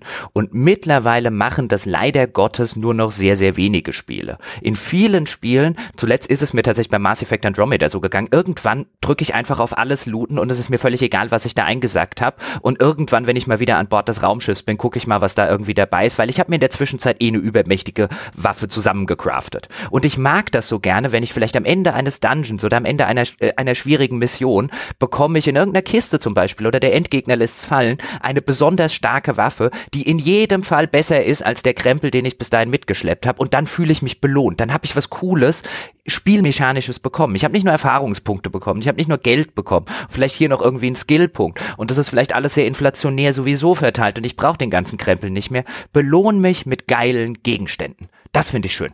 Oder habe ich einen anderen Punkt, der, das ist natürlich jetzt wieder entgegen des Konzepts dieser Episode, aber äh, wisst ihr, was mich total abfuckt, ist die Unart von Spielen, ich nenne das mal asymmetrische Belohnungen zu verteilen. Ich habe jetzt neulich angefangen, mal Super Mario Run zu spielen. Und das ist eigentlich ein sehr cooles Spiel. Also ist ja das so das Mario für Mobile, spielt es auf einem Android-Handy jetzt. Mario läuft automatisch von links nach rechts und du musst dich nur noch um das Springen kümmern. Das ist ein sehr schön reduziertes Gameplay, äh, sehr schön austariert, funktioniert sehr, sehr gut, hat dieses bescheuerte, du musst online sein Feature, das es eigentlich nicht bräuchte und so weiter und so fort. Aber es ist eigentlich ein sehr, sehr cooles Spiel, finde ich klasse. Aber es macht genau das, was die bescheuerten neuen Marios alle machen. Es verteilt für mich asymmetrische Belohnungen. Das heißt, die größte Belohnung für mich in Mario ist, ich habe einen neuen Level freigespielt. Dafür muss ich hier aber nur von A nach B kommen und das ist auch gerade zu Anfang relativ trivial. Und in neueren Marios, jetzt nicht Super Mario Run, aber in neueren Marios ist es sogar bis kurz vor Schluss meistens piss einfach durch diese Level einfach nur durchzukommen. Und dann sagt das Spiel, es gibt aber noch x rote Münzen in diesem Level. Und wenn du die alle einsammeln willst, die sind dann häufig so platziert, dass du dann wirklich was können musst. Und das ist dann schwierig, diese Münzen alle zu bekommen. Und Super Mario Run basiert allein auf diesem Prinzip. Du sammelst dann erst alle roten Münzen ein, dann kommen alle, keine Ahnung, violetten, schwarzen, sonst was Münzen. Und es wird dann zunehmend schwieriger, diese Münzen zu bekommen, insbesondere weil das Spiel ja unter so einem quasi ständigen Vorwärtsmomentum operiert, wo du halt einfach immer sofort reagieren musst und sonst läuft der automatisch weiter. Das nervt mich total dass für die größte Leistung wird die pissigste Belohnung verteilt, nämlich ja, du hast jetzt alle so und so farbigen Münzen eingesammelt. Anstatt, wie es sich gehört, dass die größte Belohnung für meine größte Leistung verteilt wird, nämlich du bekommst einen komplett neuen Level, eine neue Welt. Das ist das, was mich so, das macht mich immer total rasend bei den neueren Marios, weil ich, ich will eigentlich dann weiter zum nächsten Level und muss mich aktiv zwingen, immer die Level zu spielen, bis ich alle Münzen habe. Das geht mir bei dem Super Mario 3D Land 2 auf dem 3DS so. Das ist eigentlich ein cooles Spiel, aber nur wenn ich mich dazu zwinge zu sagen, dieser Level ist gilt erst als geschafft und du gehst erst weiter zum nächsten Level, wenn du alle drei goldenen Münzen in diesem Level ge geschafft hast, weil erst dann wird es anspruchsvoll. Aber wenn ich es normal so spielen würde, wie es einfach sozusagen meiner Natur entspräche und ich denke so, durchgekommen, nächster Level weiter, dann wäre es wieder zu einfach und dann würde ich da einfach so durchhopsen. Das finde ich total ärgerlich. Aber André, du musst doch verstehen, das musst du doch nicht machen. Das ist doch alles total optional. Und das ist doch heute auch bei den ganzen, bei vielen anderen Spielen auch so. Ja, vielleicht ist tatsächlich die, weißt du, wenn, wenn ich jetzt so einen Dragon Age Inquisition oder die Sorte Spiel nehme, auch dort ist ja eigentlich die Belohnung, ich krieg jetzt viel mehr Story, ich krieg jetzt eine neue Sequenz, es passiert was, die Geschichte geht weiter, es wird eine neue Zone freigeschaltet. Aber auch das, was Asynchronität angeht, aber auch da, ach, die eigentliche Schwierigkeit besteht darin, die 27 verteilten Mosaike oder die 23 verteilten Charts in der Zone zu finden. Aber das muss man ja nicht. Das ist doch alles optional. Und dann sitzt man so ein bisschen davor und denkt, dir steckt dir deine Optionalität doch sonst wohin. Designe deine Belohnung besser. Ja, also wirklich, also ich meine, ist jetzt natürlich so äh, wieder mal bezeichnend, weißt du, eine Folge, wo wir über die, ne, die kleinen netten Dinge sprechen, die uns gut gefallen und André lässt das haten nicht, aber, ähm, aber ist es nicht scheußlich? Ich finde es so schlimm, wenn diese antiproportionale Verteilung von Belohnungen, das, äh, keine Ahnung, das stört mich wirklich, weil ich immer da sitze und mir denke so, warum, warum kriege ich für diese Leistung viel, viel weniger als für die viel einfachere Leistung. Und diese, ja, keine Ahnung, äh, dann es ist ja nicht mal so dieses, das ist optional, du musst das nicht machen, weil du dann diesen oder jenen, du kriegst halt vielleicht diesen kleinen Spielvorteil nicht oder sowas, sondern es ist halt ja auch so ein Ding, gerade wie bei den Marios, die werden bessere Spiele, wenn ich mich dazu zwinge, es so zu spielen, weil dann sind die Level anspruchsvoll und dann kriege ich hinterher sozusagen diese Belohnung auch wirklich erst, wenn ich eine Leistung erbracht habe. Aber ich muss diese Belohnung selber künstlich zurückhalten und sie mir verwehren, während sie das Spiel mir schon längst nachgeschmissen hat. Sebastian, sag du doch mal wieder was Nettes. Okay, ich würde hier mal komplett den andere ignorieren, der irgendwie ein Problem hat mit den optionalen Angeboten, die ihm ein Spiel serviert. Das finde ich, also einige Leute können nicht glücklich sein. Wie wär's denn beispielsweise mit den wunderbaren Spielen wie zum Beispiel, das war Shadow of Mordor, das war Assassin's Creed und Red Dead Redemption. Wenn man da im NPC folgt oder hinterherreitet, dann gibt's da die Möglichkeit, sich mehr oder weniger anzudocken und dann muss man unter Umständen nur noch eine Taste gedrückt halten oder kann sogar den Controller komplett weglegen und beide Figuren folgen sich in der gleichen Geschwindigkeit. Ihre Dialoge werden ausgeführt, sie lenken so ein bisschen automatisch. Endlich ist dieser Stress weg. Wie viele Spiele gibt es, wo man NPCs folgen muss und die laufen irgendwie genau in der Geschwindigkeit zwischen Gehen und, und Rennen, so dass man immer wieder an sie ransprintet, dann ins Gehen wechselt und sie ein bisschen davonkommen lässt, lässt und dann sprintet man wieder ran und das ist alles ganz furchtbar. Aber Hut ab vor Spielen, die, die das richtig machen. Hut ab vor Spielen, die erst gar nicht auf die Idee kommen, sowas einzubauen.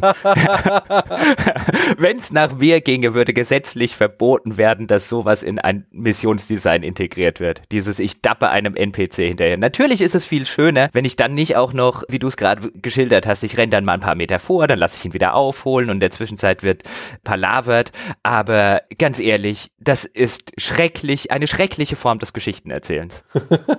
schrecklich.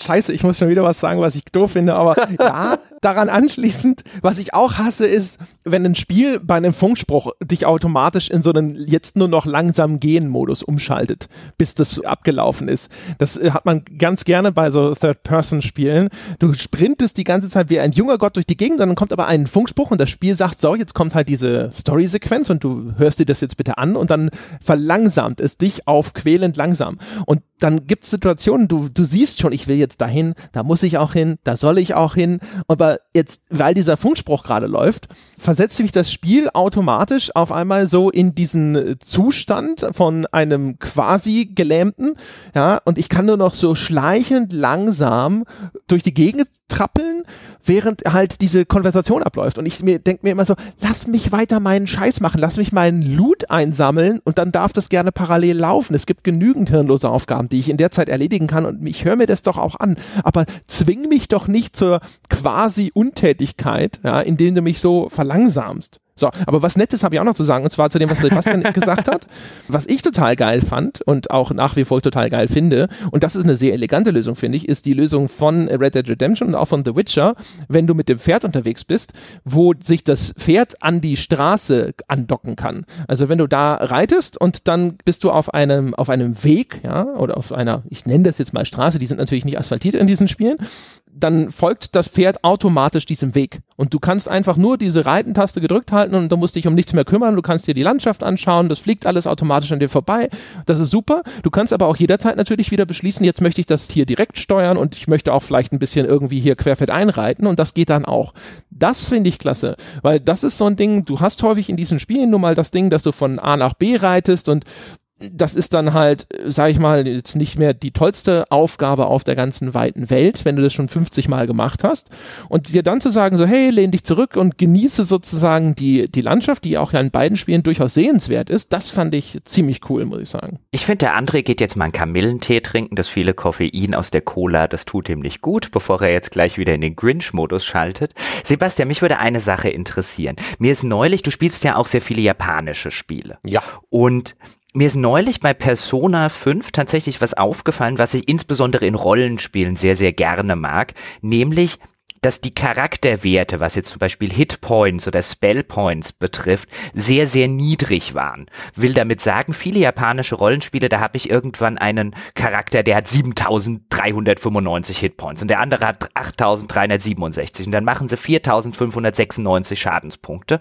Und ich mag das extrem gern und Persona macht das, wo deine Hitpoint-Zahlen immer im teilweise niedrigen dreistelligen Bereich sind ich mag es sehr gerne, wenn Werte generell niedrig angesetzt sind, weil dann kann ich sie besser miteinander vergleichen, dann sagen mir die Zahlen mehr, dann ich habe mehr davon, wenn ich niedrige Hitpoint-Werte habe, wenn mir dann zum Beispiel eine Waffe sagt, die macht 100 Schaden, als wenn ich riesige Werte habe und die Waffe sagt, sie macht 2300 Schaden, dann habe ich es schwieriger, das in Relation zu setzen zueinander. Und bei japanischen Rollenspielen kommt ja gerne dazu, und Persona macht das ebenfalls, dass das Geld das du in den Spielen kriegst, dafür sehr, sehr inflationär ist, weil die natürlich, nehme ich an, aus kulturellem Hintergrund, die haben ihre Yen-Währung und die Yen-Währung ist halt jetzt nicht vielleicht wie der Euro oder wie die D-Mark, sondern da zahlt man dann durchaus auch schon in Tausenden von Yen irgendwas, dass das natürlich als kultureller Hintergrund hinzukommt. Aber auch da geht's mir häufig so, dass ich dann irgendwann eine so inflationäre Zahl habe aus meinem westeuropäischen Blickwinkel oder aus meinem sehr deutschen Blickwinkel, der mit eher wenig Geld im internationalen Vergleich hantiert, was einfach die Masse angeht, dass ich dann wieder Schwierigkeiten habe, das in Relation zu setzen. Und dann merke ich für mich so persönlich, ich mag es, wenn diese ganzen Werte relativ niedrig sind, weil es mir viel einfacher fällt, mit denen dann was anzufangen. Wie geht's dir da gerade bei japanischen Spielen? Da hast du schon völlig recht. Gerade diese inflationär großen Zahlen sind einfach so in intuitiv, sie sind schwer fassbar, sie lassen sich nicht so gut im Kopf jonglieren. Ich habe den Eindruck, bei einigen äh, JRPGs so Richtung Final Fantasy, da war es allerdings auch Ausdruck dieses exponentiellen Wachstums, das der Charakter durchmacht, dass man am Anfang schon irgendwie mit zweistelligen Schaden rumhantiert hat und dann später halt 7000 Schadenspunkte kritische Treffer anzusetzen. Das ist ein schöner Kontrast. Der Reiz der wachsenden Zahlen ist auch was Tolles, allerdings ist es in der Tat dann irgendwann nicht mehr gut beherrschbar. Also was du da ansprichst, wenn das alles das Spiel über in einem überschaubaren, gut im Kopf jonglierbaren Rahmen bleibt, wunderbar. Aber du bringst mich gerade auf eine weitere Idee, das habe ich mir nicht aufgeschrieben, aber das war für mich ein echter Augenöffner. Und zwar, was damals World of Warcraft mit Währung gemacht hat, mit Geld, mit Spielgeld. Denn da gibt's drei verschiedene Währungen, äh, Kupfer, Silber, Gold, verschiedene Münzen, die ähm, jeweils dramatisch wertvoller sind. Ich weiß gar nicht, ob die im Spiel auch umgerechnet werden. Ich glaube in Faktor 100 jeweils. Aber das erste Mal, als ich dann nach vielen, vielen, vielen, vielen Spielstunden das erste Mal eine Goldmünze hatte, das war bemerkenswert, das hat sich gut angefühlt. Und wie viel Wert, zumindest in diesem ersten Jahr, in dem ich WoW gespielt habe, wie viel Wert eine Goldmünze hatte, das war, das war ein Schatz. Also eine Goldmünze, so viel. Wahnsinn. Das, das hat mir echt Spaß gemacht. Ich kann es total nachvollziehen. EverQuest hatte das tatsächlich auch schon mit diesen verschiedenen Münzen und 100 Kupfer waren dann ein Silber und ich glaube nach Silber kam Gold. Und meine erste Goldmünze in EverQuest, ich war Rockefeller. Hoch war ich Rockefeller. Ich hätte, hätte hier Trump Plaza hätte ich kaufen können. Ja, das war bei mir genauso. Man sitzt so da und am Anfang schuftest du dann für diese paar Kupfermünzen und dann, oh, ein Gold. Das vererbe ich meinen Enkeln. Das ist nur von kurzer Dauer, weil dann so, keine Ahnung, eine Woche später sitzt er dann so da und so, Questbelohnung nur drei Gold. Dafür stehe ich morgens nicht mal auf. Du hattest da auch noch diese festen äh, Werte. Das Mount kostete irgendwie 30 oder 35 Goldmünzen in der ersten frühen Phase. Ich weiß es nicht mehr. Das war so eine Summe, da hat man gedacht, Mensch, bis ich mir das leisten kann. Und wenn man dann sein erstes Gold hat und dann sind noch 35 mal so viel. Mm. man hatte Ziele. Ja. Ist auch wieder ein schönes Beispiel von so, von so Featuren, gerade bei diese, diese Mounts, die du in MMOs ansprichst. Das war ja zur damaligen Zeit bei allen MMOs so, dass äh, gefühlt monatelang jeder zu Fuß unterwegs war, weil die Mounts so verdammt teuer waren. Und in der heutigen Zeit äh, werf, bewerfen sie dich ja förmlich mit, mit Mounts, wenn du das Spiel heute anfängst. Da musst du ja aufpassen, dass du nicht drei Pferde an den Kopf geworfen bekommst, sozusagen, wenn du das Spiel anfängst. Und einerseits, ja, verstehe ich das, weil wie viel Lust hätte man in der heutigen Zeit, die ganze Zeit noch zu Fuß rumzulaufen. Andererseits fehlt halt diese geile Belohnung, wenn man sich endlich nach sonst wie viel Spielstunden dieses verdammte Mount zusammengearbeitet hat und nicht mehr laufen muss. Das ist sowieso natürlich eigentlich auch äh, äh sehr positiv zu vermerken, wenn Spiele eine, gute, sag ich mal, Fortbewegungsgeschwindigkeit haben. Es gibt ja so eine Reihe von Titeln, das ist zum Beispiel was, das, das ist eine von den Sachen, die, das hat mich bei dem äh, What Remains of Edith Finch ein bisschen gestört. Da diese sehr langsame Fortbewegung in dem Spiel, da habe ich echt manchmal gedacht, gib mir eine Renntaste. Ich, das gehört natürlich zu so einem Walking Simulator schon so ein bisschen dazu, weil der ja auch darauf aufbaut, dass du genau diesen Raum eben erfahren und bewusst wahrnehmen sollst, indem du da bist. Aber das ist so ein, so ein Ding, äh, wo, wenn du dann so durch das Haus wieder zurückgehst und so und denkst dir so, ah nein, jetzt muss ich, ah, oh, ich will, lauf schneller, Edith, lauf. du Armer. Erinnert mich an die, an die Geschichte von Chinese Room, Everyone is Gone to the Rapture. Auch ein Walking Simulator, der vielfach in Reviews auch gescholten wurde dafür, dass man sich so langsam fortbewegt. Der hatte eine Sprintentaste, allerdings eine, die man einige Sekunden lang gedrückt halten musste, so dass die Spielfigur so ein bisschen Schwung aufbaut und dann tatsächlich auch schneller läuft, aber eben erst nach einer Weile. Und das haben viele Leute nicht bemerkt. Das ist zum Beispiel bei, bei Nier Automata ist das auch so. Da äh, kannst du mit der Taste, die du zum Ausweichen benutzt, kannst du deine Spielfigur auch dazu bringen, dass sie schneller rennt. Also die rennt schon von Haus aus, also zumindest der Animation nach und ist auch durchaus einigermaßen flink unterwegs, aber dann wird sie halt noch schneller. Aber das ist halt auch so ein Ding. Also erstmal musst du die drücken und dann kommt so eine, aber das ist eine relativ kurze Animation, das ist zu verschmerzen, bevor sie dann anfängt zu rennen. Aber sie gerät dann zum Beispiel auch ins Straucheln, wenn sie durch einen Busch rennt oder äh, irgendwo eine unebene Stelle auf dem Boden ist. Oder manchmal greift das aus irgendeinem Grund nicht und dann rennt, rennt die dumme Sau einfach nicht. Wenn du gerade da bei der Spielwelt von Nier, wo du halt auch mit Backtracking zu tun hast und die äh, dann auf Dauer, sage ich mal, nicht mehr trägt, dass ich da sitze und hoch, diese schöne Spielwelt, da habe ich auch häufig davor gesessen und gedacht, jetzt lauf, to be, lauf, Mädchen, wir müssen dahin, ja, wir haben doch keine Zeit. Das ist so ein Ding, also wenn, äh, wenn Spiele das schön machen oder sowas, machen sie mich sehr glücklich damit. Soll ich weiter glücklich sein, meine Herren? Erzähl doch mal was Positives. Hab ich doch gerade. Ja, aber noch, noch, noch was weiteres, was Neues, was uns vielleicht inspiriert, ne? Etwas, wo du wie ein kleiner Buddha lächelst und in den Bauch oh. reibst. Ja, Moment mal. Wisst ihr, was ich total liebe? Ist ganz insgesamt Physik. Oh, wie ich Physik liebe in Spielen. Was ich mir aufgeschrieben habe, was ich total cool finde, weil es ja auch so ein bisschen um Kleinigkeiten gehen sollte, ist halt einfach, wenn ich ein Spiel spiele, in äh, einen Shooter nehmen wir mal an und es stehen irgendwelche Eimer im Regal und ich schieße drauf und der Eimer fällt raus und fällt auch einigermaßen physikalisch korrekt zu Boden, hat am besten noch ein Einschussloch. Oh, ach, wie ich es liebe. Und wie sehr es mich sofort irritiert und so ein bisschen abtören, wenn das nicht der Fall ist. Also wenn Gegenstände wie fest geklebt auf den Tischen stehen. Das ist ganz schlimm. Und umgekehrt, also Physik, ich liebe Physik in, in all ihren Spielarten. Physik macht für mich Spiele auch sofort irgendwie zu einem kleinen Sandkasten. Sebastian und ich haben auf der PlayStation Experience zum Beispiel Prey angespielt. Und bei Prey kann man so ziemlich, nicht alles, aber viel aufheben und werfen. Und ich habe tatsächlich dann, du startet da in so einem Apartment, ich habe erstmal nur schön Sauerei gemacht und habe alles aufgehoben und durch die Gegend geschmissen, um zu gucken, wie wie verhält sich denn das? Ist denn da, sage ich mal, die Physik in Ordnung? War leider nicht so toll, weil relativ schwere Objekte dann da trotzdem durch die Gegend gepfeffert werden wie sonst irgendwas. Aber wenn sowas gut gemacht ist, das, das macht mich glücklich. Das weckt äh, sofort das Kind in mir, wo ich da sitze und denke so, ah, oh, ja, guck mal, und das, äh, das, das schwerere Ding, das fällt dann halt irgendwie so blöpp zu Boden und das, das, äh, keine Ahnung, das springt auch nicht noch dreimal auf und wenn ich einen Ball durch die Gegend werfe, dann hüpft er realistisch durch die Gegend. Solche Sachen finde ich immer toll. Toll finde ich das. Physik ist super. ich ich brauche die, um ehrlich zu sein, meistens nur in, in gerade in größeren Spielen dafür, um meinen privaten Geldspeicher zu bauen. Ich habe bei Fallout zum Beispiel immer die Badewanne voller Dollarscheine.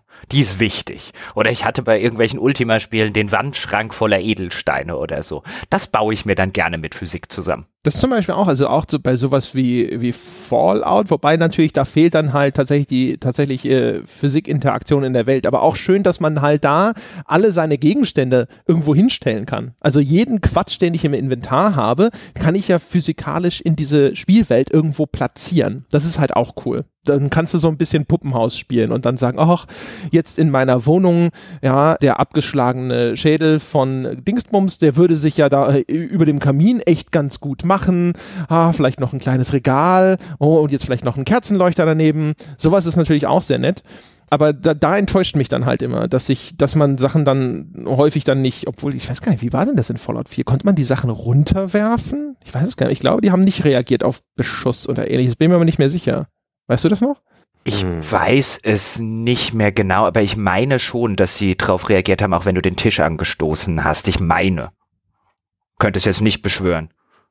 Also das finde ich halt immer echt super. Ich mag sowieso, also Physik auch in, in, in jeder Hinsicht, auch zum Beispiel, was, was für mich auch immer sofort äh, zu einem großen Spielgenuss führt, ist, wenn sowas wie eine Sprunganimation zum Beispiel ordentlich ausgeführt ist und ein Gewicht vermittelt. Also das Gefühl, dass da wirklich eine Masse kinetisch bewegt wird. Ähm, das äh, Crackdown, das erste Crackdown habe ich da in wirklich, wirklich sehr, sehr positiver Erinnerung. Es ist halt immer eine sehr schwierige Geschichte, weil wenn du eine Animation machst, wo dann halt jemand zum Beispiel erst ein bisschen in die Knie geht und sich abstößt und auch beim Landen so ein bisschen nachfedert, dann bedeutet das natürlich, dass es länger dauert, bis der Spieler wieder Kontrolle hat. Und das ist natürlich gerade in einem Spiel, in dem viel gesprungen wird, häufig schwierig, weil du willst relativ kurze Reaktionszeiten bei der Figur und eine lange Animation, die dann vielleicht realistisch realistischer aussieht, das ist schwierig umsetzbar. Und Crackdown hatte da eine fantastische Mischung. Das hatte natürlich vielleicht auch so ein bisschen noch einen Vorteil, weil es eher comichaft ist und ähm, man den Figuren vielleicht eine, sage ich mal, sehr unnatürliche Bewegung eher nachsieht. Aber das war, es war präzise, die Figur hat schnell reagiert und du hattest aber trotzdem das Gefühl, dass da eine wirkliche Masse durch die Luft springt und irgendwo landet und dann eine gewisse Wucht dahinter ist. Solche Sachen, ha, das, äh, keine Ahnung, da stehe ich total drauf. Mir geht's eher so, dass sich die reaktive Spielwelt und Trefferphysik richtig zu schätzen weiß. Das ist meins. Also Mafia 3 beispielsweise ist nicht das beste Spiel, aber Mafia 3 hat seit vielen Jahren mal wieder eine der auffälligsten Trefferfeedback-Systeme gehabt. Wie es da die Gegner zurückgewirbelt hat, wie übertrieben sie die Arme von sich gerissen haben und wie sie von, vom, vom Kugelbeschlag halt beeinflusst wurden, das war, das war sehenswert. Das hat richtig, richtig Spaß gemacht und das brauche ich auch. Und das ist auch so etwas, das ich sehr schwer analysieren kann ich merke einfach nur, dass ein Shooter, wo ich auf Gegner schieße, mir keinen Spaß macht, weil er in irgendeiner Form, weil nicht genug passiert. Die können sogar irgendwelche Effekte äh, ausführen, es können sogar Zahlen nach oben, äh, wie bei diesen Rollenspiel-Shooter-Dingern, äh, fliegen. Aber es gibt Spiele, die nailen das, die nageln das wirklich, äh, die treffen den Nagel auf den Kopf, sagen wir mal, sagen wir es mal im Deutsch. Äh, Destiny beispielsweise hat ein exzellentes Tre Trefferfeedback bis jetzt vielleicht auf die, die größten Bosse. Andere Spiele, für mich The Division beispielsweise, schaffen es einfach nicht. Resident Evil 4. Mm. Erinnerst du dich? Das war super. Das war, das war für mich das, äh, in meiner Erinnerung das erste Spiel, wenn du da jemanden, der auf dich zurannte, so ins Knie geschossen ist, ist er hingefallen, in die Schulter, dann ist, ging die im vollen Lauf, riss es die Schulter so ein bisschen zurück, die strauchelten ein bisschen, rannten aber weiter. Das war fantastisch. Dark Messiah of Might and Magic auch sehr physikalisches System, wie, also da konnte man auch sehr viel Physik nutzen, um Gegner zu besiegen und die getroffene Gegner flogen auch dementsprechend durch die Gegend. Sowas hat oh. mir schon immer Spaß gemacht. Also auch diese Ragdoll-Effekte oder eben auch die kurze Ära dieser äh, prozedural generierten Animationen, so Euphoria Engine, die genutzt wurde bei GTA 4 beispielsweise. Das war eine hervorragende Animationsengine. Die hat offensichtlich sehr viel Leistung und Performance gekostet. Die kehrte auch in der Form in GTA 5 nicht wieder, aber die fand ich hervorragend. Oh, Dark Messiah ist so geil. Gegner, diese Goblins in diese Nagelbretter zu treten, das war so befriedigend. Genau wie in äh, Bulletstorm. Erinnerst du dich an Bulletstorm? Bulletstorm hatte doch auch dieses äh, Wegtreten und du konntest es mit diesem Elektrolasso, konntest du die Leute dann auch sogar wieder zurückholen, glaube ich. Und dann konntest mhm. du die halt auch noch in diese Riesenkakteen treten und sowas. Das, oh, das war schön.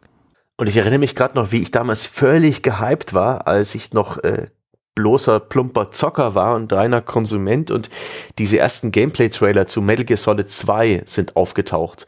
Mit einer für damalige Verhältnisse fantastischen Grafik, wo man dann so gesehen hat, dass bei einer Schießerei in einer Schiffskombüse, dass es die Melonen zersplittert hat, dass die Mehlsäcke plötzlich das Rieseln anfingen und ein bisschen kleiner wurden, dass zerschossenes Glas so wie echtes Sicherheitsglas äh, so undurchsichtig wird und langsam zerbröselt, das war für mich sensationell. Damals war ich war, war das für mich extrem beeindruckend und ich freue mich heute noch, wenn nicht bloß Gegner, sondern auch Umgebung ein bisschen auf Beschuss reagiert auf eine schön inszenierte Art und Weise. Da gab es ja dann Spiele, die haben das versucht zu äh, auf Level 11 zu drehen. Gott, wie hieß dieser Codemasters Shooter? Hieß der Breakthrough oder so ähnlich? Wo man dann tatsächlich auch durch Wände durchschießen konnte und das war auch so ein bisschen der, der Clou des Spiels. Es hat bloß keinen Spaß gemacht. Hm. Hm. Ich recherchiere das gleich mal nebenher. Glaube ich zum ersten Mal. Also da habe ich schon mal erzählt, äh, das erste Resistance fand ich toll, weil dann äh, Scheiben nicht gleich komplett zersprungen sind, sondern die konnte man so stückchenweise wegschießen und sie sind erst runtergefallen, wenn es Sinn gemacht hat. Mafia 2 hatte eine tolle Zerstörungsphysik konntest du diese Glasbausteinwände so Stück für Stück auseinanderschießen. Und äh, was ich vorhin erzählt habe, das kommt von Max Payne 2. Das, da hat, weiß ich noch, da saß ich bei so einer Pressevorführung von Max Payne 2 und dann konnte man schießen und dann waren da so auch so Farbeimer oder irgend sowas in den, im Regal und die fielen dann runter und auch so bim, bim, bim, bim, auch mit einem coolen Soundeffekt, also passenden Soundeffekt dazu und das war auch, oh, hoch war das schön. Das war so ein, hoch, das geht. Sie bleiben nicht einfach im Regal stehen. Fantastisch. Ich habe das, glaube ich, auch bei Mafia 3 erzählt. Das war eine von den Sachen, die an Mafia 3 so effektiv waren, dass die ganze Zerstörungswirkung von den Waffen, das hat äh, die Kämpfe, obwohl sie total tumpf waren, sehr befriedigend gemacht. Haben wir es inzwischen gegoogelt, Herr Stein? Ja, ich habe es hab's rausgefunden. Wirklich, das ist bemerkenswert. Das ist auch ein, ein Kandidat für, eine, für einen Podcast, den man mal machen könnte zu komplett gescheiterten Spielen die, die es nicht mal geschafft haben, dass man sie sich merkt. Würde, würde dir der Codemasters Shooter Buddy Count etwas sagen, wenn man ihn einfach dir äh, diesen Namen sagt? Also ich hätte es auf die Schnelle, wirklich. Ja. Ich hatte das komplett vergessen, wie das heißt. Das war der Shooter, aber Buddy Count hatte so eine krasse Zerstörung. Ja, ja, das war damals, äh, dass man wirklich Gegner durch Wände hindurch erschießen konnte und, und sehr, sehr viel zerstören in den Levels. Das war so ein bisschen der, der Clou am Spiel, dass man nahezu alles schrotten konnte. Ich habe eine Vorführung zu Bodycount gesehen und erinnere mich nicht, nicht an das leiseste Gefühl von Hype, was sich aber bei mir normalerweise sofort einstellt, wenn man mir große Zerstörung verspricht. Also der. Es war halt nicht gut. Ja, aber aber zum Beispiel die erste Vorstellung von Rainbow Six Siege, das war so, oh, sie machen ein Spiel nur für mich und auch noch ein Rainbow Six Spiel. Und dann war es hinterher so, ja, okay, ist schon ganz cool mit der Zerstörung, aber sie haben einen Multiplayer-Shooter draus gemacht, nee, Interesse-Level wieder gesunken, mäp, mäp, mäp. aber ähm, äh, interessant. Also ich weiß, ich habe Buddy Count gesehen vor Release, Preview, kann mich aber null dran erinnern, dass ich äh, meine, meine typischen OMG, ich kann viel kaputt machen, Trigger verspürt hätte. Hm, vielleicht haben sie es schlecht präsentiert, vielleicht war damals noch ihre Story wichtiger. Kann auch sein, dass das Spiel in der ersten Präsentation noch ein anderes war als zu Release. Aber wir könnten ja gleich mal die beste Zerstörung ansprechen. Meiner Meinung nach ist Red Faction Guerilla eines der besten Ich mache ein Haus platt Spiele aller Zeiten. Was habe ich da Spaß gehabt mit dem Zerstören von großen Strukturen? Da gab es sogar einen extra Modus dafür und sogar Mehrspieler hat das wirklich einen sinnvollen Eingang gefunden und das fand ich super. Und seitdem ist die Qualität der Zerstörung in Videospielen nicht erreicht, meiner Meinung nach, oder? Hat sich da was getan? Das neue Crackdown, was hoffentlich immer noch in Entwicklung ist für Xbox One, das könnte was dran verändern. Ja, hoffentlich. Also Ge äh, Guerilla, ja, ist auch auf, eindeutig auf meiner Topliste. Das war auch so geil. Alleine mit diesem riesigen Vorschlaghammer unten die, die, das Fundament des Turms wegzukloppen, dann schnell wegzurennen, während das Ding umkippt. Also so ein bisschen wie so eine Holzfäller-Simulation in ganz groß. Dann so Timber und das so yay und hinter dir zerbröselt das Ding. Ach, das war fantastisch. Das war wirklich, wirklich cool. Ich habe da diese Zeitzünder, also diese ferngesteuerten Charges geliebt, die man auch relativ schnell und weit upgraden konnte, dass man dann sehr viele von denen hatte und die dann irgendwo zu platzieren in und um ein Gebäude und dann aus einer Entfernung genüsslich zuzuschauen, wie das alles hochgeht. Super. Ja, absolut. Oder ähm, ähm, ähm, ähm, was auch sehr cool ist in der Hinsicht übrigens, Burnout Paradise. Ich bin ganz bei dir, was du gesagt hast zum Thema Open World Burnout. Nicht mehr so geil wie frühere Burnout als Rennspiel, aber diese Zeitlupen-Crashes in Burnout Paradise, wie sich das Metall verformt, oh, geradezu erotisch, wie gut das gemacht war. Meine Herren, ich unterbreche jetzt aber auch nur sehr ungern Ihren sexuell konnotierten Zerstörungswahn und leite mal ganz dezent hin auf den Punkt, den André sowieso noch aufmachen wird. Er wollte ja unbedingt noch was zu Edith Finch sagen. Und dann galoppiere ich schon mal in die Richtung. Und ich glaube, wir sind uns da alle relativ einig, dass wir es sehr fantastisch finden, wenn die Spielmechanik in einem sehr konkreten Falle die Narration des Spiels nahezu perfekt übersetzt in ihre Mechanik eben ich nutze es jetzt so ein bisschen als Hinleitung, um so mal ein Beispiel zu geben, in dem mir das immer wieder auffällt, wenn ich die mal wieder, wenn ich das mal wieder rauskrame, ist zum Beispiel das erste Portal.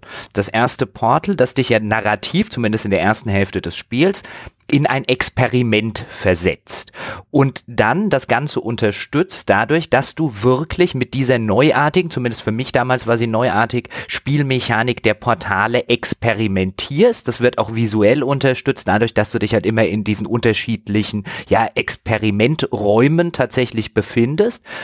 Und das ist jetzt nicht so extrem wie das Beispiel, auf das André jetzt gleich mit Edith Finch hinaus will, aber ich finde schon, dass es ein schönes, plakatives Beispiel dafür ist, weil man kann sich die Narration von Portal, könnte man sich ja auch als Shooter vorstellen. Man hätte ja immer wieder in kleine Shooter-Passagen theoretisch kommen können. Das hätte mit der Narration immer noch funktioniert, aber es hätte sie längst nicht so fantastisch unterstützt, weil für die meisten Spieler die Shooter-Passagen halt nicht keinen experimentellen Charakter mehr hätten. Das wäre was, das hat man schon Dutzende oder Hunderte von Malen gespielt.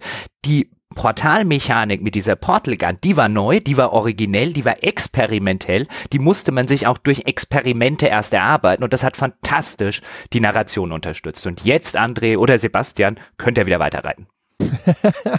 also nochmal wegen dieser Zerstörung in Burnout Paradise. Halten Sie die Klappe! ich war kurz davor. Ähm, äh, ja, also wie gesagt, kleine Warnung, das wird jetzt nicht der Hardcore-Spoiler, aber es wird ein kleiner Spoiler in einem, einem sowieso relativ kurzen Spiel und man sollte es vielleicht tatsächlich auch einfach selbst erleben, weil für mich war es auch eine Überraschung, als ich das gespielt habe. Das heißt also, wer das überspringen möchte, springen Sie vielleicht einfach mal ganz kurz ein, zwei Minuten nach vorne, bis ich meine Ausführung beendet habe. Danach kommen dann keine Spoiler mehr. äh, ein, zwei Minuten.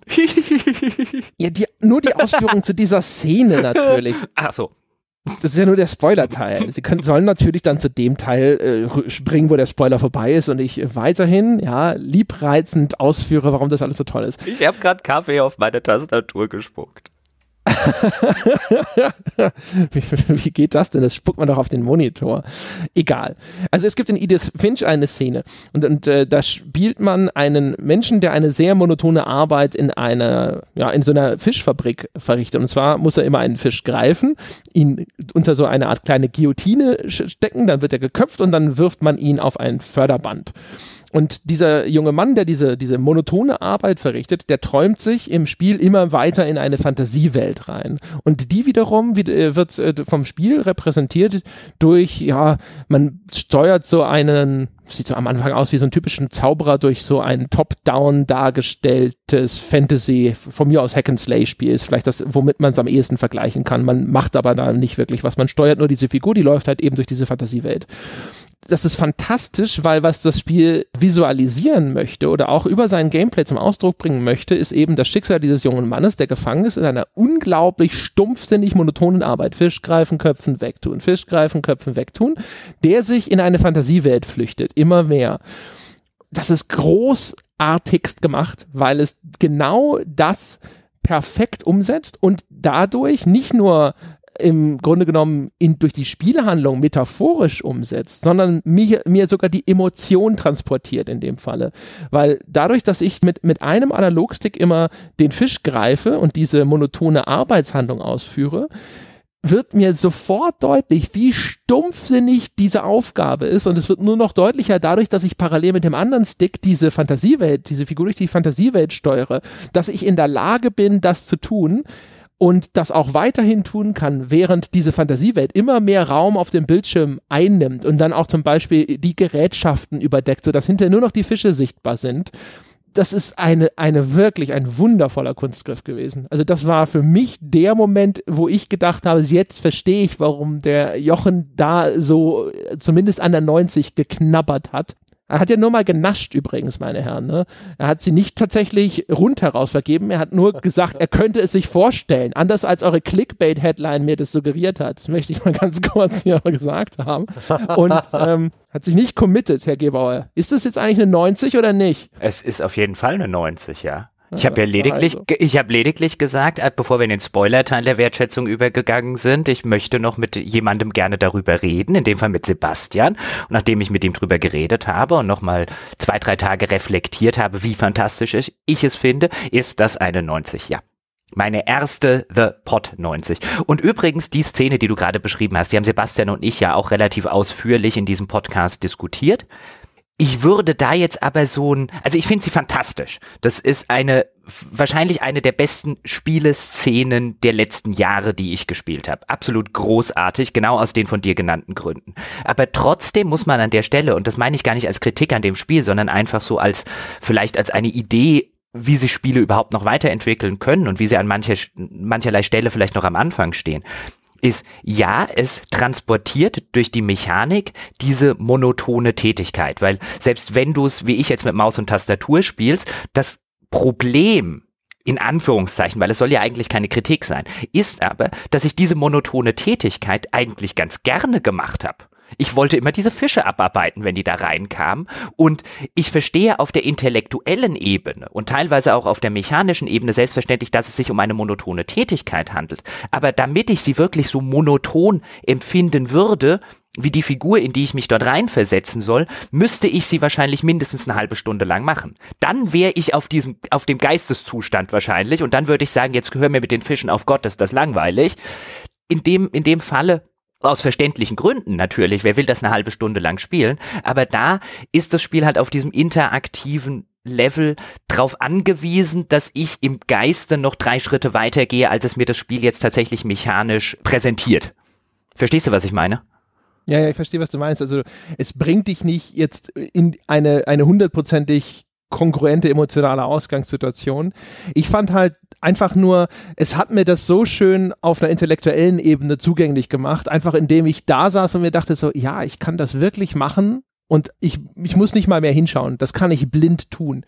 Das ist wirklich so stumpf und so anspruchslos. Ich habe eigentlich am Anfang noch immer gedacht, so, okay, irgendwann halte ich versehentlich die Hand da rein und dann sind die Finger ab oder sowas. Aber das war halt einfach nur so, dann, es wurde halt irgendwie immer deutlicher, nein, es gibt diese Gefahr nicht, sondern es ist wirklich einfach nur, es geht nur darum, wie stumpf es ist, was der Kerl da tun muss.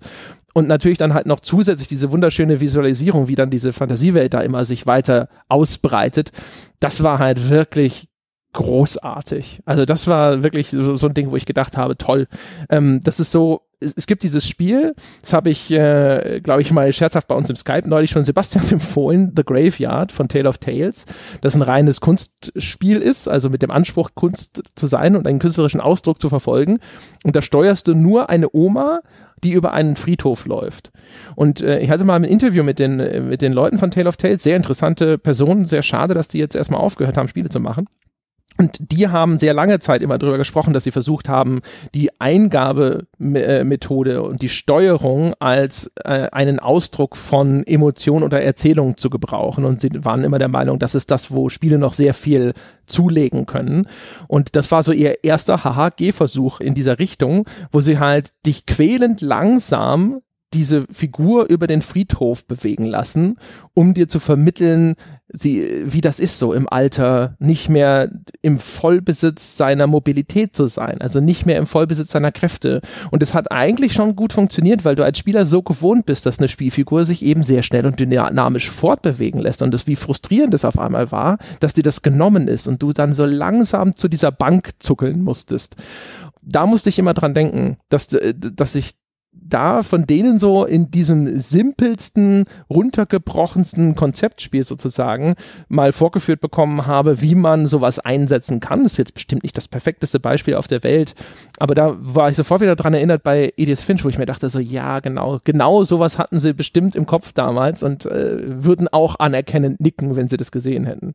Ich äh, will hierzu einfach nur äh, einen Spieletitel nennen, Brothers, A Tale of Two Sons. Nie zuvor hat ein einziger Tastendruck narrativ so fantastisch in ein Spiel reingebracht. Ich will das jetzt nicht spoilern, obwohl das Spiel inzwischen auch bekannt sein dürfte. Wer es noch nicht gespielt hat, kann das bedenkenlos nachholen. Ich nehme an, das Indie-Game gibt's für wenig Geld regelmäßig im Sale. Wow. An dem Moment hat mich das wirklich gepackt. Die Edith hat das auch sehr gut gemacht in der beschriebenen Szene, aber Brothers hat das wirklich so gut gemacht wie nie ein Spiel zuvor und seitdem nicht. Zumindest keins, was ich gespielt habe. Ja, also Brothers ist das andere, der, der andere große Titel in der Hinsicht. Es gibt ja noch eine ganze Reihe anderer Ansätze in Spielen, die dann, finde ich, häufig weniger gelungen sind. Also zum Beispiel dieses, ich versuche, das, äh, eine Kraftanstrengung in einem Spiel zu symbolisieren, indem ich einen Spieler ganz schnell hintereinander eine Tasse drücken lasse. So weißt du, so das Türen öffnen bei mhm. God of War zum Beispiel oder das Öffnen von Truhen in God of War. Was ich übrigens gerne noch bei Edith Finch, auch das habe ich kurz in der Wertschätzung schon angemerkt, aber hier jetzt mal noch eine größeren Öffentlichkeit und auf einer breiteren Basis kurz diskutiert. Was ich bei Edith Finch so fantastisch finde, ist es eines der ganz wenigen Häuser, mit Räumen darin, in denen ich aufrichtig glaube, dass dort Menschen gewohnt haben.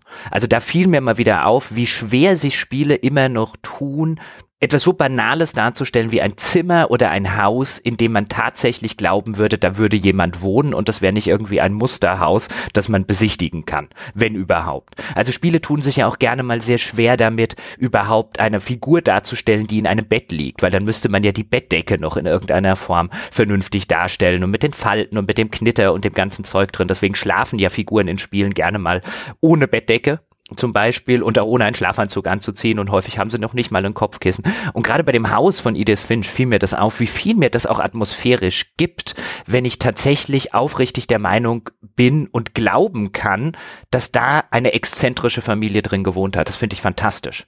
Was da noch an Potenzial drin steckt, was das Environmental Storytelling eines Spiels angeht. Da musst du Uncharted 4 spielen. Einfach nur das Intro. Ich habe selten ein Haus gesehen, äh, in dem man sich als Spiel bewegt hat, das so bewohnt und echt aussah. Fantastisch. Stimmt, ich habe übrigens Uncharted 4 gespielt vor nicht allzu langer Zeit. Du hast völlig recht, das ist auch ein, ein, ein Positivbeispiel. Da habe ich jetzt gar nicht dran gedacht. Das stimmt von der Ausstattung her. Was äh, bei mir immer noch äh, leider da so ein bisschen im Weg steht, ist, dass das einfach ähm, für mich immer noch zu steril wirkt weil die einzelnen Gegenstände einfach zu gut erhalten sind. Also die Buchrücken sind nicht abgegriffen, da ist im Kinderzimmer am Bettpfosten ist nichts abgesplittert, nichts abgenutzt und so. Du hast gerne mal wenigstens irgendwie, wenn in einem Haus Verfall dargestellt wird, dann Tapeten, die abblättern oder sowas. Aber du hast halt sehr häufig dann alle Gebrauchsgegenstände, Stühle, Tische und sonst was, die sind halt alle immer perfekt erhalten das ist dann, finde ich, dann stellt sich bei mir immer so ein bisschen dieses Gefühl ein von wegen, okay, das ist doch das IKEA-Musterhaus, es ist halt nur glaubwürdiger eingerichtet. Da, aber das ist halt ein enormer Aufwand, natürlich diese Texturen dann alle so einzeln nochmal anzupassen an, wie abgegriffen ist das jetzt. Das stimmt schon, aber ich glaube, deswegen sage ich ja auch, ich glaube, da haben Spiele einfach noch sehr, sehr viel vor sich auf so einer, ja, Environmental Storytelling-Ebene, über die sehr selten geredet wird.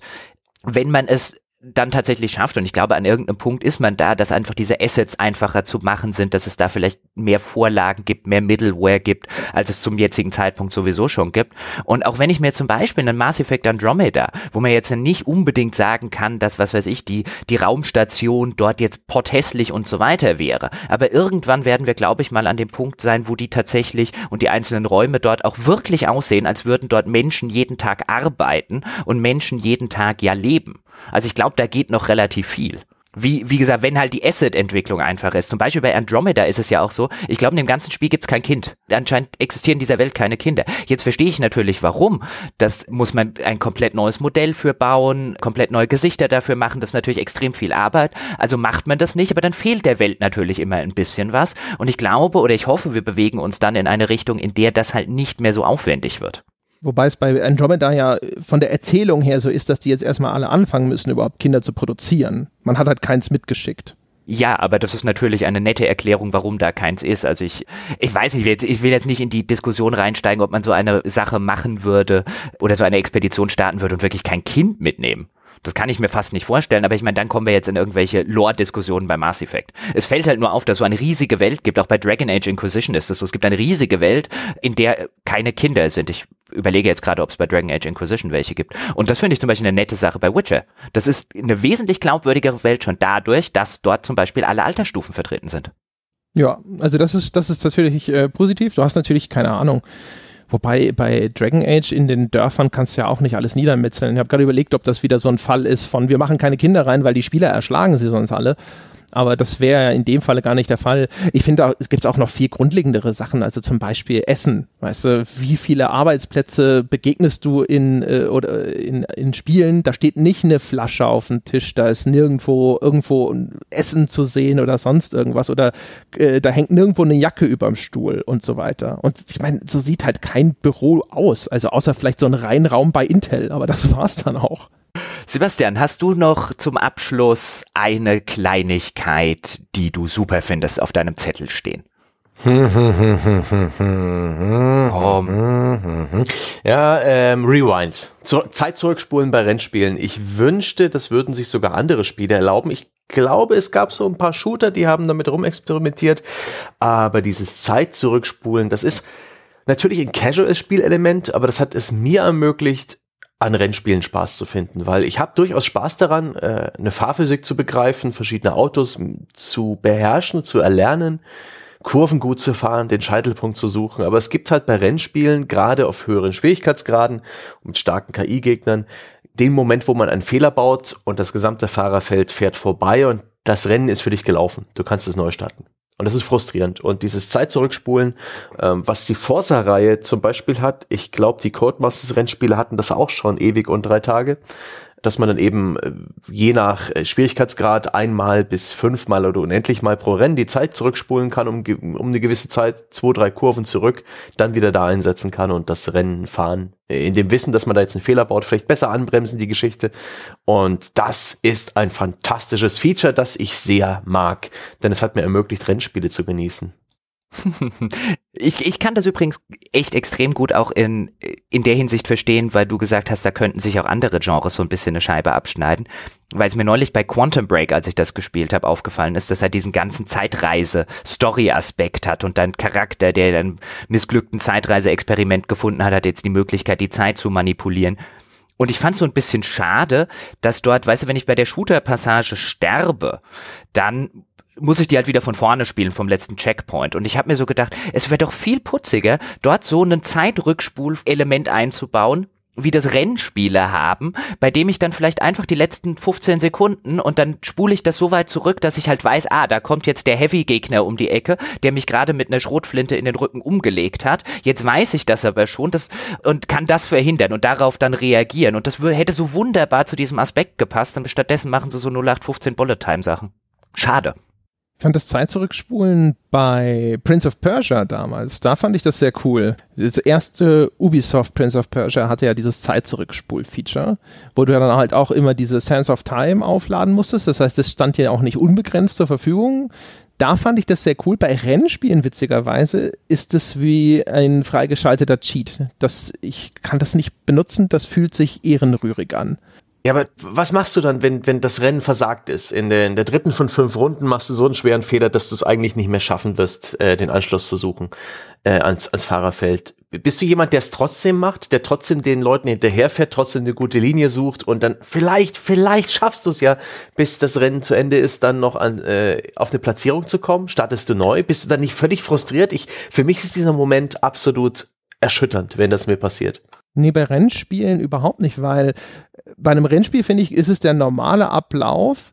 Ich muss erstmal die Strecke kennenlernen. Also ich gewinne in einem Rennspiel ja keinen Blumentopf, wenn ich, bis ich nicht die, die Strecke wirklich gut internalisiert habe.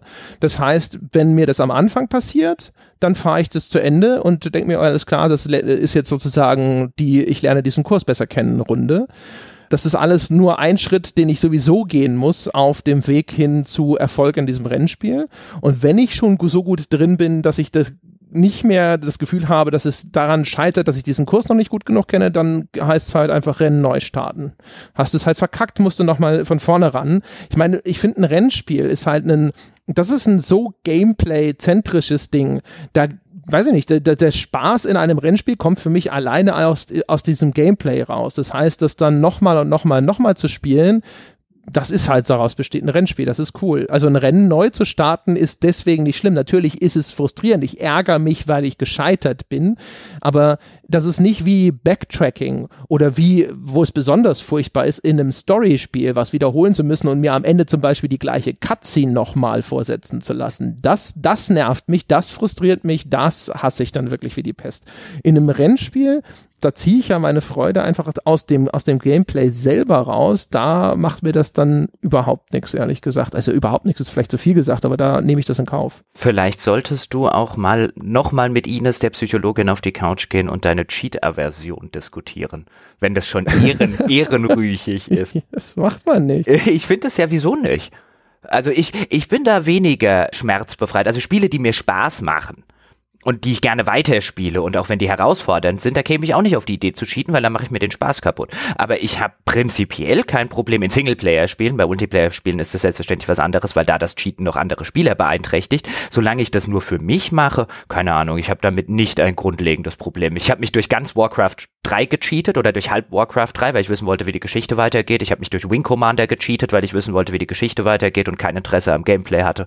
Ich hätte bei einem bei einem Rundkurs in einem oder bei einem bei einer Strecke in einem Rennspiel, bei der ich jetzt vielleicht nicht besonders gut bin oder die ich auf Tod nicht ausstehen kann, weil das gibt's ja auch gerne mal in Rennspielen, dass man einfach so, oh Gott, das will nicht schon wieder die Strecke, hätte ich jetzt auch kein Problem, wenn ich kurz vor Schluss irgendwo in der Kurve äh, rausgeflogen wäre, nochmal irgendwie die Kurve schnell mit so einem, wie von Sebastian angesprochenen, Zurückspul-Feature nochmal zu machen.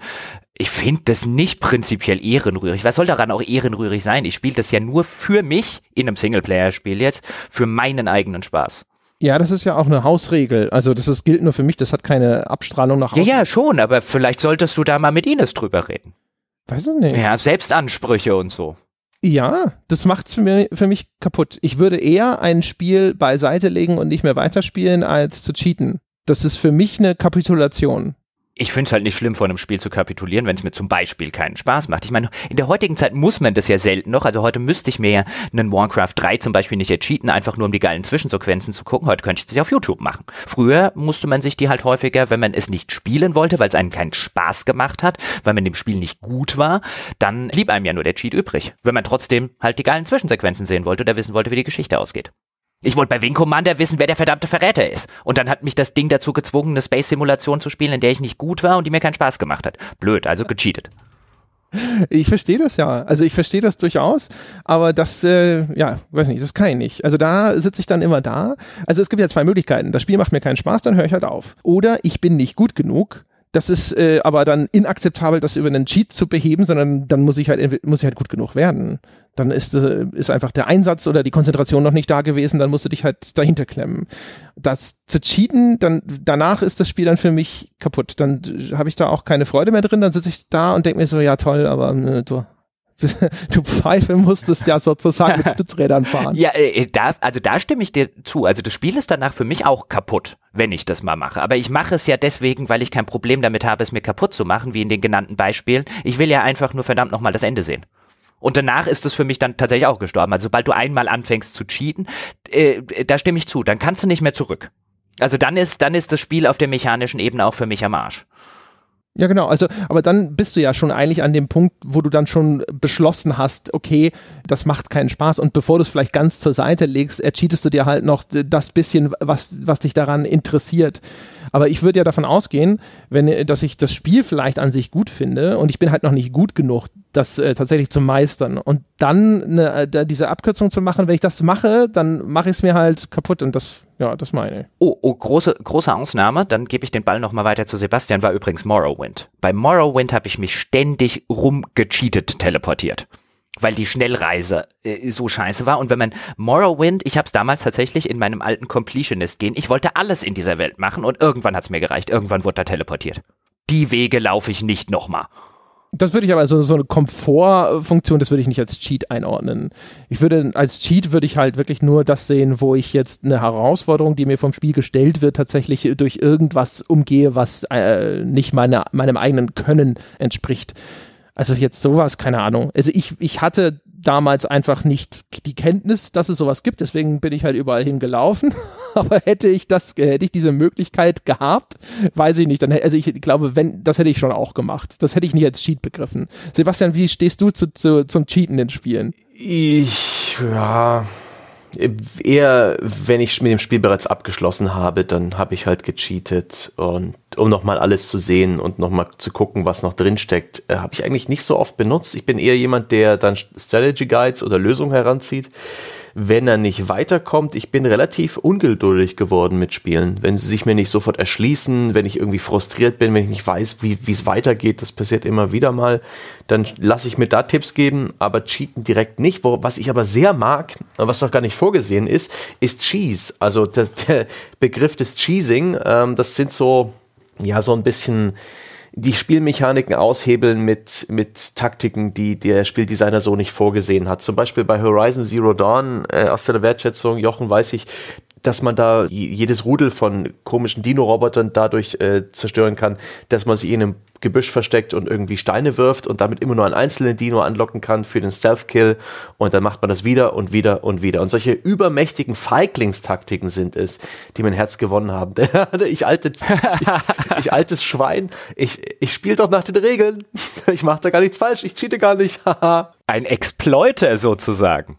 Oh ja. Das wiederum finde ich völlig legitim denn das, äh, wenn das äh, vom Spiel her, äh, wenn das Spiel das hergibt, ja, und also meine Strategie zu optimieren, ja, das, das mache ich sogar ehrlich gesagt häufig wieder den eigenen Spielspaß. Also wenn, wenn, wenn ich eine optimale Spielstrategie identifiziert habe, die das Spiel dann viel zu leicht macht und es wäre besser, sie zu ignorieren, fällt es mir sehr schwer zu sagen, nein, das mache ich jetzt nicht, sondern ich spiele jetzt anders, wo dann wieder eine Herausforderung besteht. So mit einer Hand auf den Rücken gebunden, ja, das, das fällt mir auch wieder schwer, wo ich mir dann denke, so warum nicht quasi alle Mittel einsetzen? Ich glaube, die Diskussion hat man ein bisschen bei auch bei ähm, Dishonored, dass es so diesen Zwiespalt gibt zwischen effektivem Spielen und spaßigem Spielen teilweise. Das haben ja auch, Strategiespiele haben das auch häufiger mal. Also bei Civilization, wenn ich jetzt zum Beispiel an Civilization 5 zurückdenke, lange Zeit war mit sehr vielen Völkern, mit denen man gespielt hat, und gerade auf höheren Schwierigkeitsstufen, war es das effektivste, mit der Sozialpolitik der Tradition zu beginnen. Da gab es am Anfang so verschiedene Bäume, die man machen konnte. Und ich habe immer mal wieder gedacht, jetzt machst du mal einen Ehre-Staat. Also Ehre war so ein anderer von diesen Bäumen. Und habe mich jedes Mal dabei ertappt, aber Tradition ist doch besser. Ich könnte Tradition gerade viel mehr gebrauchen als diesen Ehrkram, den ich hier jetzt gerade kriege. Und wie schwer es mir dann gefallen ist, eben von dieser einmal funktionierenden Universalstrategie dann abzuweichen. Das geht mir in Strategiespielen auch gerne so. Also da muss ich mich regelrecht dazu zwingen, sie anders zu spielen. Und find's dann fantastisch, wenn die das hergeben. Gibt ja auch Strategiespiele, wo man halt sagt, okay, danach spiele ich dann tatsächlich schlechter, wenn ich jetzt nicht den ultimativen Weg gehe. Fantastisch werden Strategiespiele dann, wenn es mehrere dieser Wege gibt. Das ist wahrscheinlich so die Idee hinter dem, was Stellaris macht, dass es dann seinen äh, Tech-Treat zum Teil zufällig zuordnet, damit du eben nicht immer diese eine dominante Strategie fährst, die du als optimal zumindest für dich identifiziert hast, sondern dass es dich ja so ein bisschen zwingt zu improvisieren. Das bestimmt, das bestimmt. Aber da, da kommen wir jetzt in eine, in eine völlig neue Diskussion rein, oder? Wir sind auch, wir nähern uns auch ja. mit eiligen sieben Meilenstiefeln der Zwei-Stunden-Marke. Ja, das stimmt. Honorable Mention übrigens noch, was ich auch äh, fantastisch finde, ganz kleines Ding, einfach nur um es erwähnt zu haben, fließender Übergang zwischen Maus- und Controllersteuerung. Also wenn so ein Spiel, weißt du, einfach erkennt, welches äh, Eingabegerät ich jetzt gerade benutzen möchte und sagt, okay, machen wir es so. Ich wechsle sofort auch auf die Tasten oder auf die Controller-Button-Einblendungen. Das machen inzwischen ja relativ viele Spiele. Das habe ich sehr schätzen gelernt, finde ich sehr cool. Dann sage ich auch ganz schnell noch eins, Spiele, wo es auf Skill ankommt, wo man sehr oft scheitert, wenn ich da praktisch in, innerhalb eines Frames neu beginnen kann. Ob das jetzt ein Halo ist, wo man sehr schnell wieder im Spiel ist, oder sowas wie ein Trials HD, Trials Fusion, Super Meat Boy, all solche Spiele, die funktionieren nur deshalb, weil man sofort wieder äh, beim neuen Versuch ist. Großartiges Design. Das ist ein super Eintrag. Wäre ich drauf gekommen, hätte ich das auch gesagt. Stimmt, das ist fantastisch. So ein Instant Retry-Ding, das ist großartig. Kein jetzt erst den Ladescreen erdulden und vielleicht auch nochmal äh, 30 Sekunden irgendwo hinlaufen, sondern einfach zapp, neu. Das ist wirklich fantastisch. Gerade Super Meat Boy ist genau deswegen fantastisch, weil mit dem Gesicht voran in eine Kreissäge gesprungen, neu. Großartig. Auch dieses Nachverfolgen dann äh, übrigens, das ist auch ein super, äh, wenn es um kleine Features geht, die geil sind. Bei Super Meat Boy siehst du dann am Schluss, wenn du den Level geschafft hast, nochmal diese Übersicht, wie du ihn geschafft hast. Das ist super geil. Wir fangen hier schon wieder an. Dabei wollten wir aufhören. willst du noch ganz schnell, willst du noch ganz schnell einen nennen von deinem äh, Merkzettel, Jochen? Nein, ich lehne mich zurück und genieße die sichere Gewissheit, dass es dazu irgendwann eine zweite Episode gibt. Ich werde nicht bei eurer Podcast-Verlängerungsaktion mitmachen. Nein, nein. Okay. Jochen Gebauer beweist hier wieder mal die meiste Selbstbeherrschung. Schön. ich sehe auch, wie einige unserer Hörer bereits längst in der Garage stehen. Der Motor läuft noch, das Radio läuft. Ähm, sie wollen zu ihrer Familie, aber sie wollen halt wissen, wie es ausgeht. Ich denke, wir können sie sogar erlösen. Ja, genau. Vielleicht sind sie auch am Joggen und haben sich gedacht, okay, ich laufe jetzt noch so lange, bis das zu Ende ist und so langsam krampft auch schon der Oberschenkel. Also, meine Damen und Herren, Sie haben es geschafft. Ja? Sie können so langsam so ein bisschen das, das Cooldown einleiten, wenn Sie gerade beim Joggen gewesen sind. Das war's für diese Woche. Vielen Dank fürs Zuhören. Falls Sie Interesse daran haben, mit uns über diese Folge zu diskutieren, gehen Sie unter forum.gamespodcast.de in das nette Stammtischforum. Dort gibt es vielleicht schon einen Thread und ansonsten erstellen Sie ihn einfach selber. Es gibt dort auch die Möglichkeit, in unserem Thread zu unserem Format Mailback zum Beispiel Nachfragen zu stellen. Also wenn wir irgendwas gesagt haben, was nochmal nachdiskutiert gehört, wo Sie eine Nachfrage haben, wo Sie ein Statement zu abgeben wollen, gehen Sie in den Mailback-Thread, stellen Sie uns dort eine Frage. Und ansonsten sage ich, wenn Sie vielleicht noch zwei Minuten Zeit haben, maximal, dann wäre es total super, wenn Sie uns eine 5-Sterne-Wertung auf iTunes geben könnten. Das hilft uns, dass man uns auf iTunes findet, damit neue Menschen auf diesen Podcast aufmerksam werden können. Und vielleicht gefällt Ihnen das, was wir hier tun, auch so gut, dass Sie sich gedacht haben, so Mensch, diese ganzen Wertschätzungen, von denen die Rede war, die möchte ich auch hören. Ab 5 Dollar auf Patreon sind Sie mit dabei und bekommen unser gesamtes, gigantisches Angebot an Bonus-Episoden. Jede Woche mehrere neue davon, inzwischen schon Dutzende auf Halte, die Sie alle nachhören können für diesen fantastischen fantastischen, günstigen Preis. Zögern Sie nicht. Patreon.com slash auf ein Bier. Und auf unserer Homepage gamespodcast.de finden Sie auch alle Informationen. Vielen Dank fürs Zuhören. Das war's für diese Woche. Wir hören uns nächste Woche wieder. Bis dahin.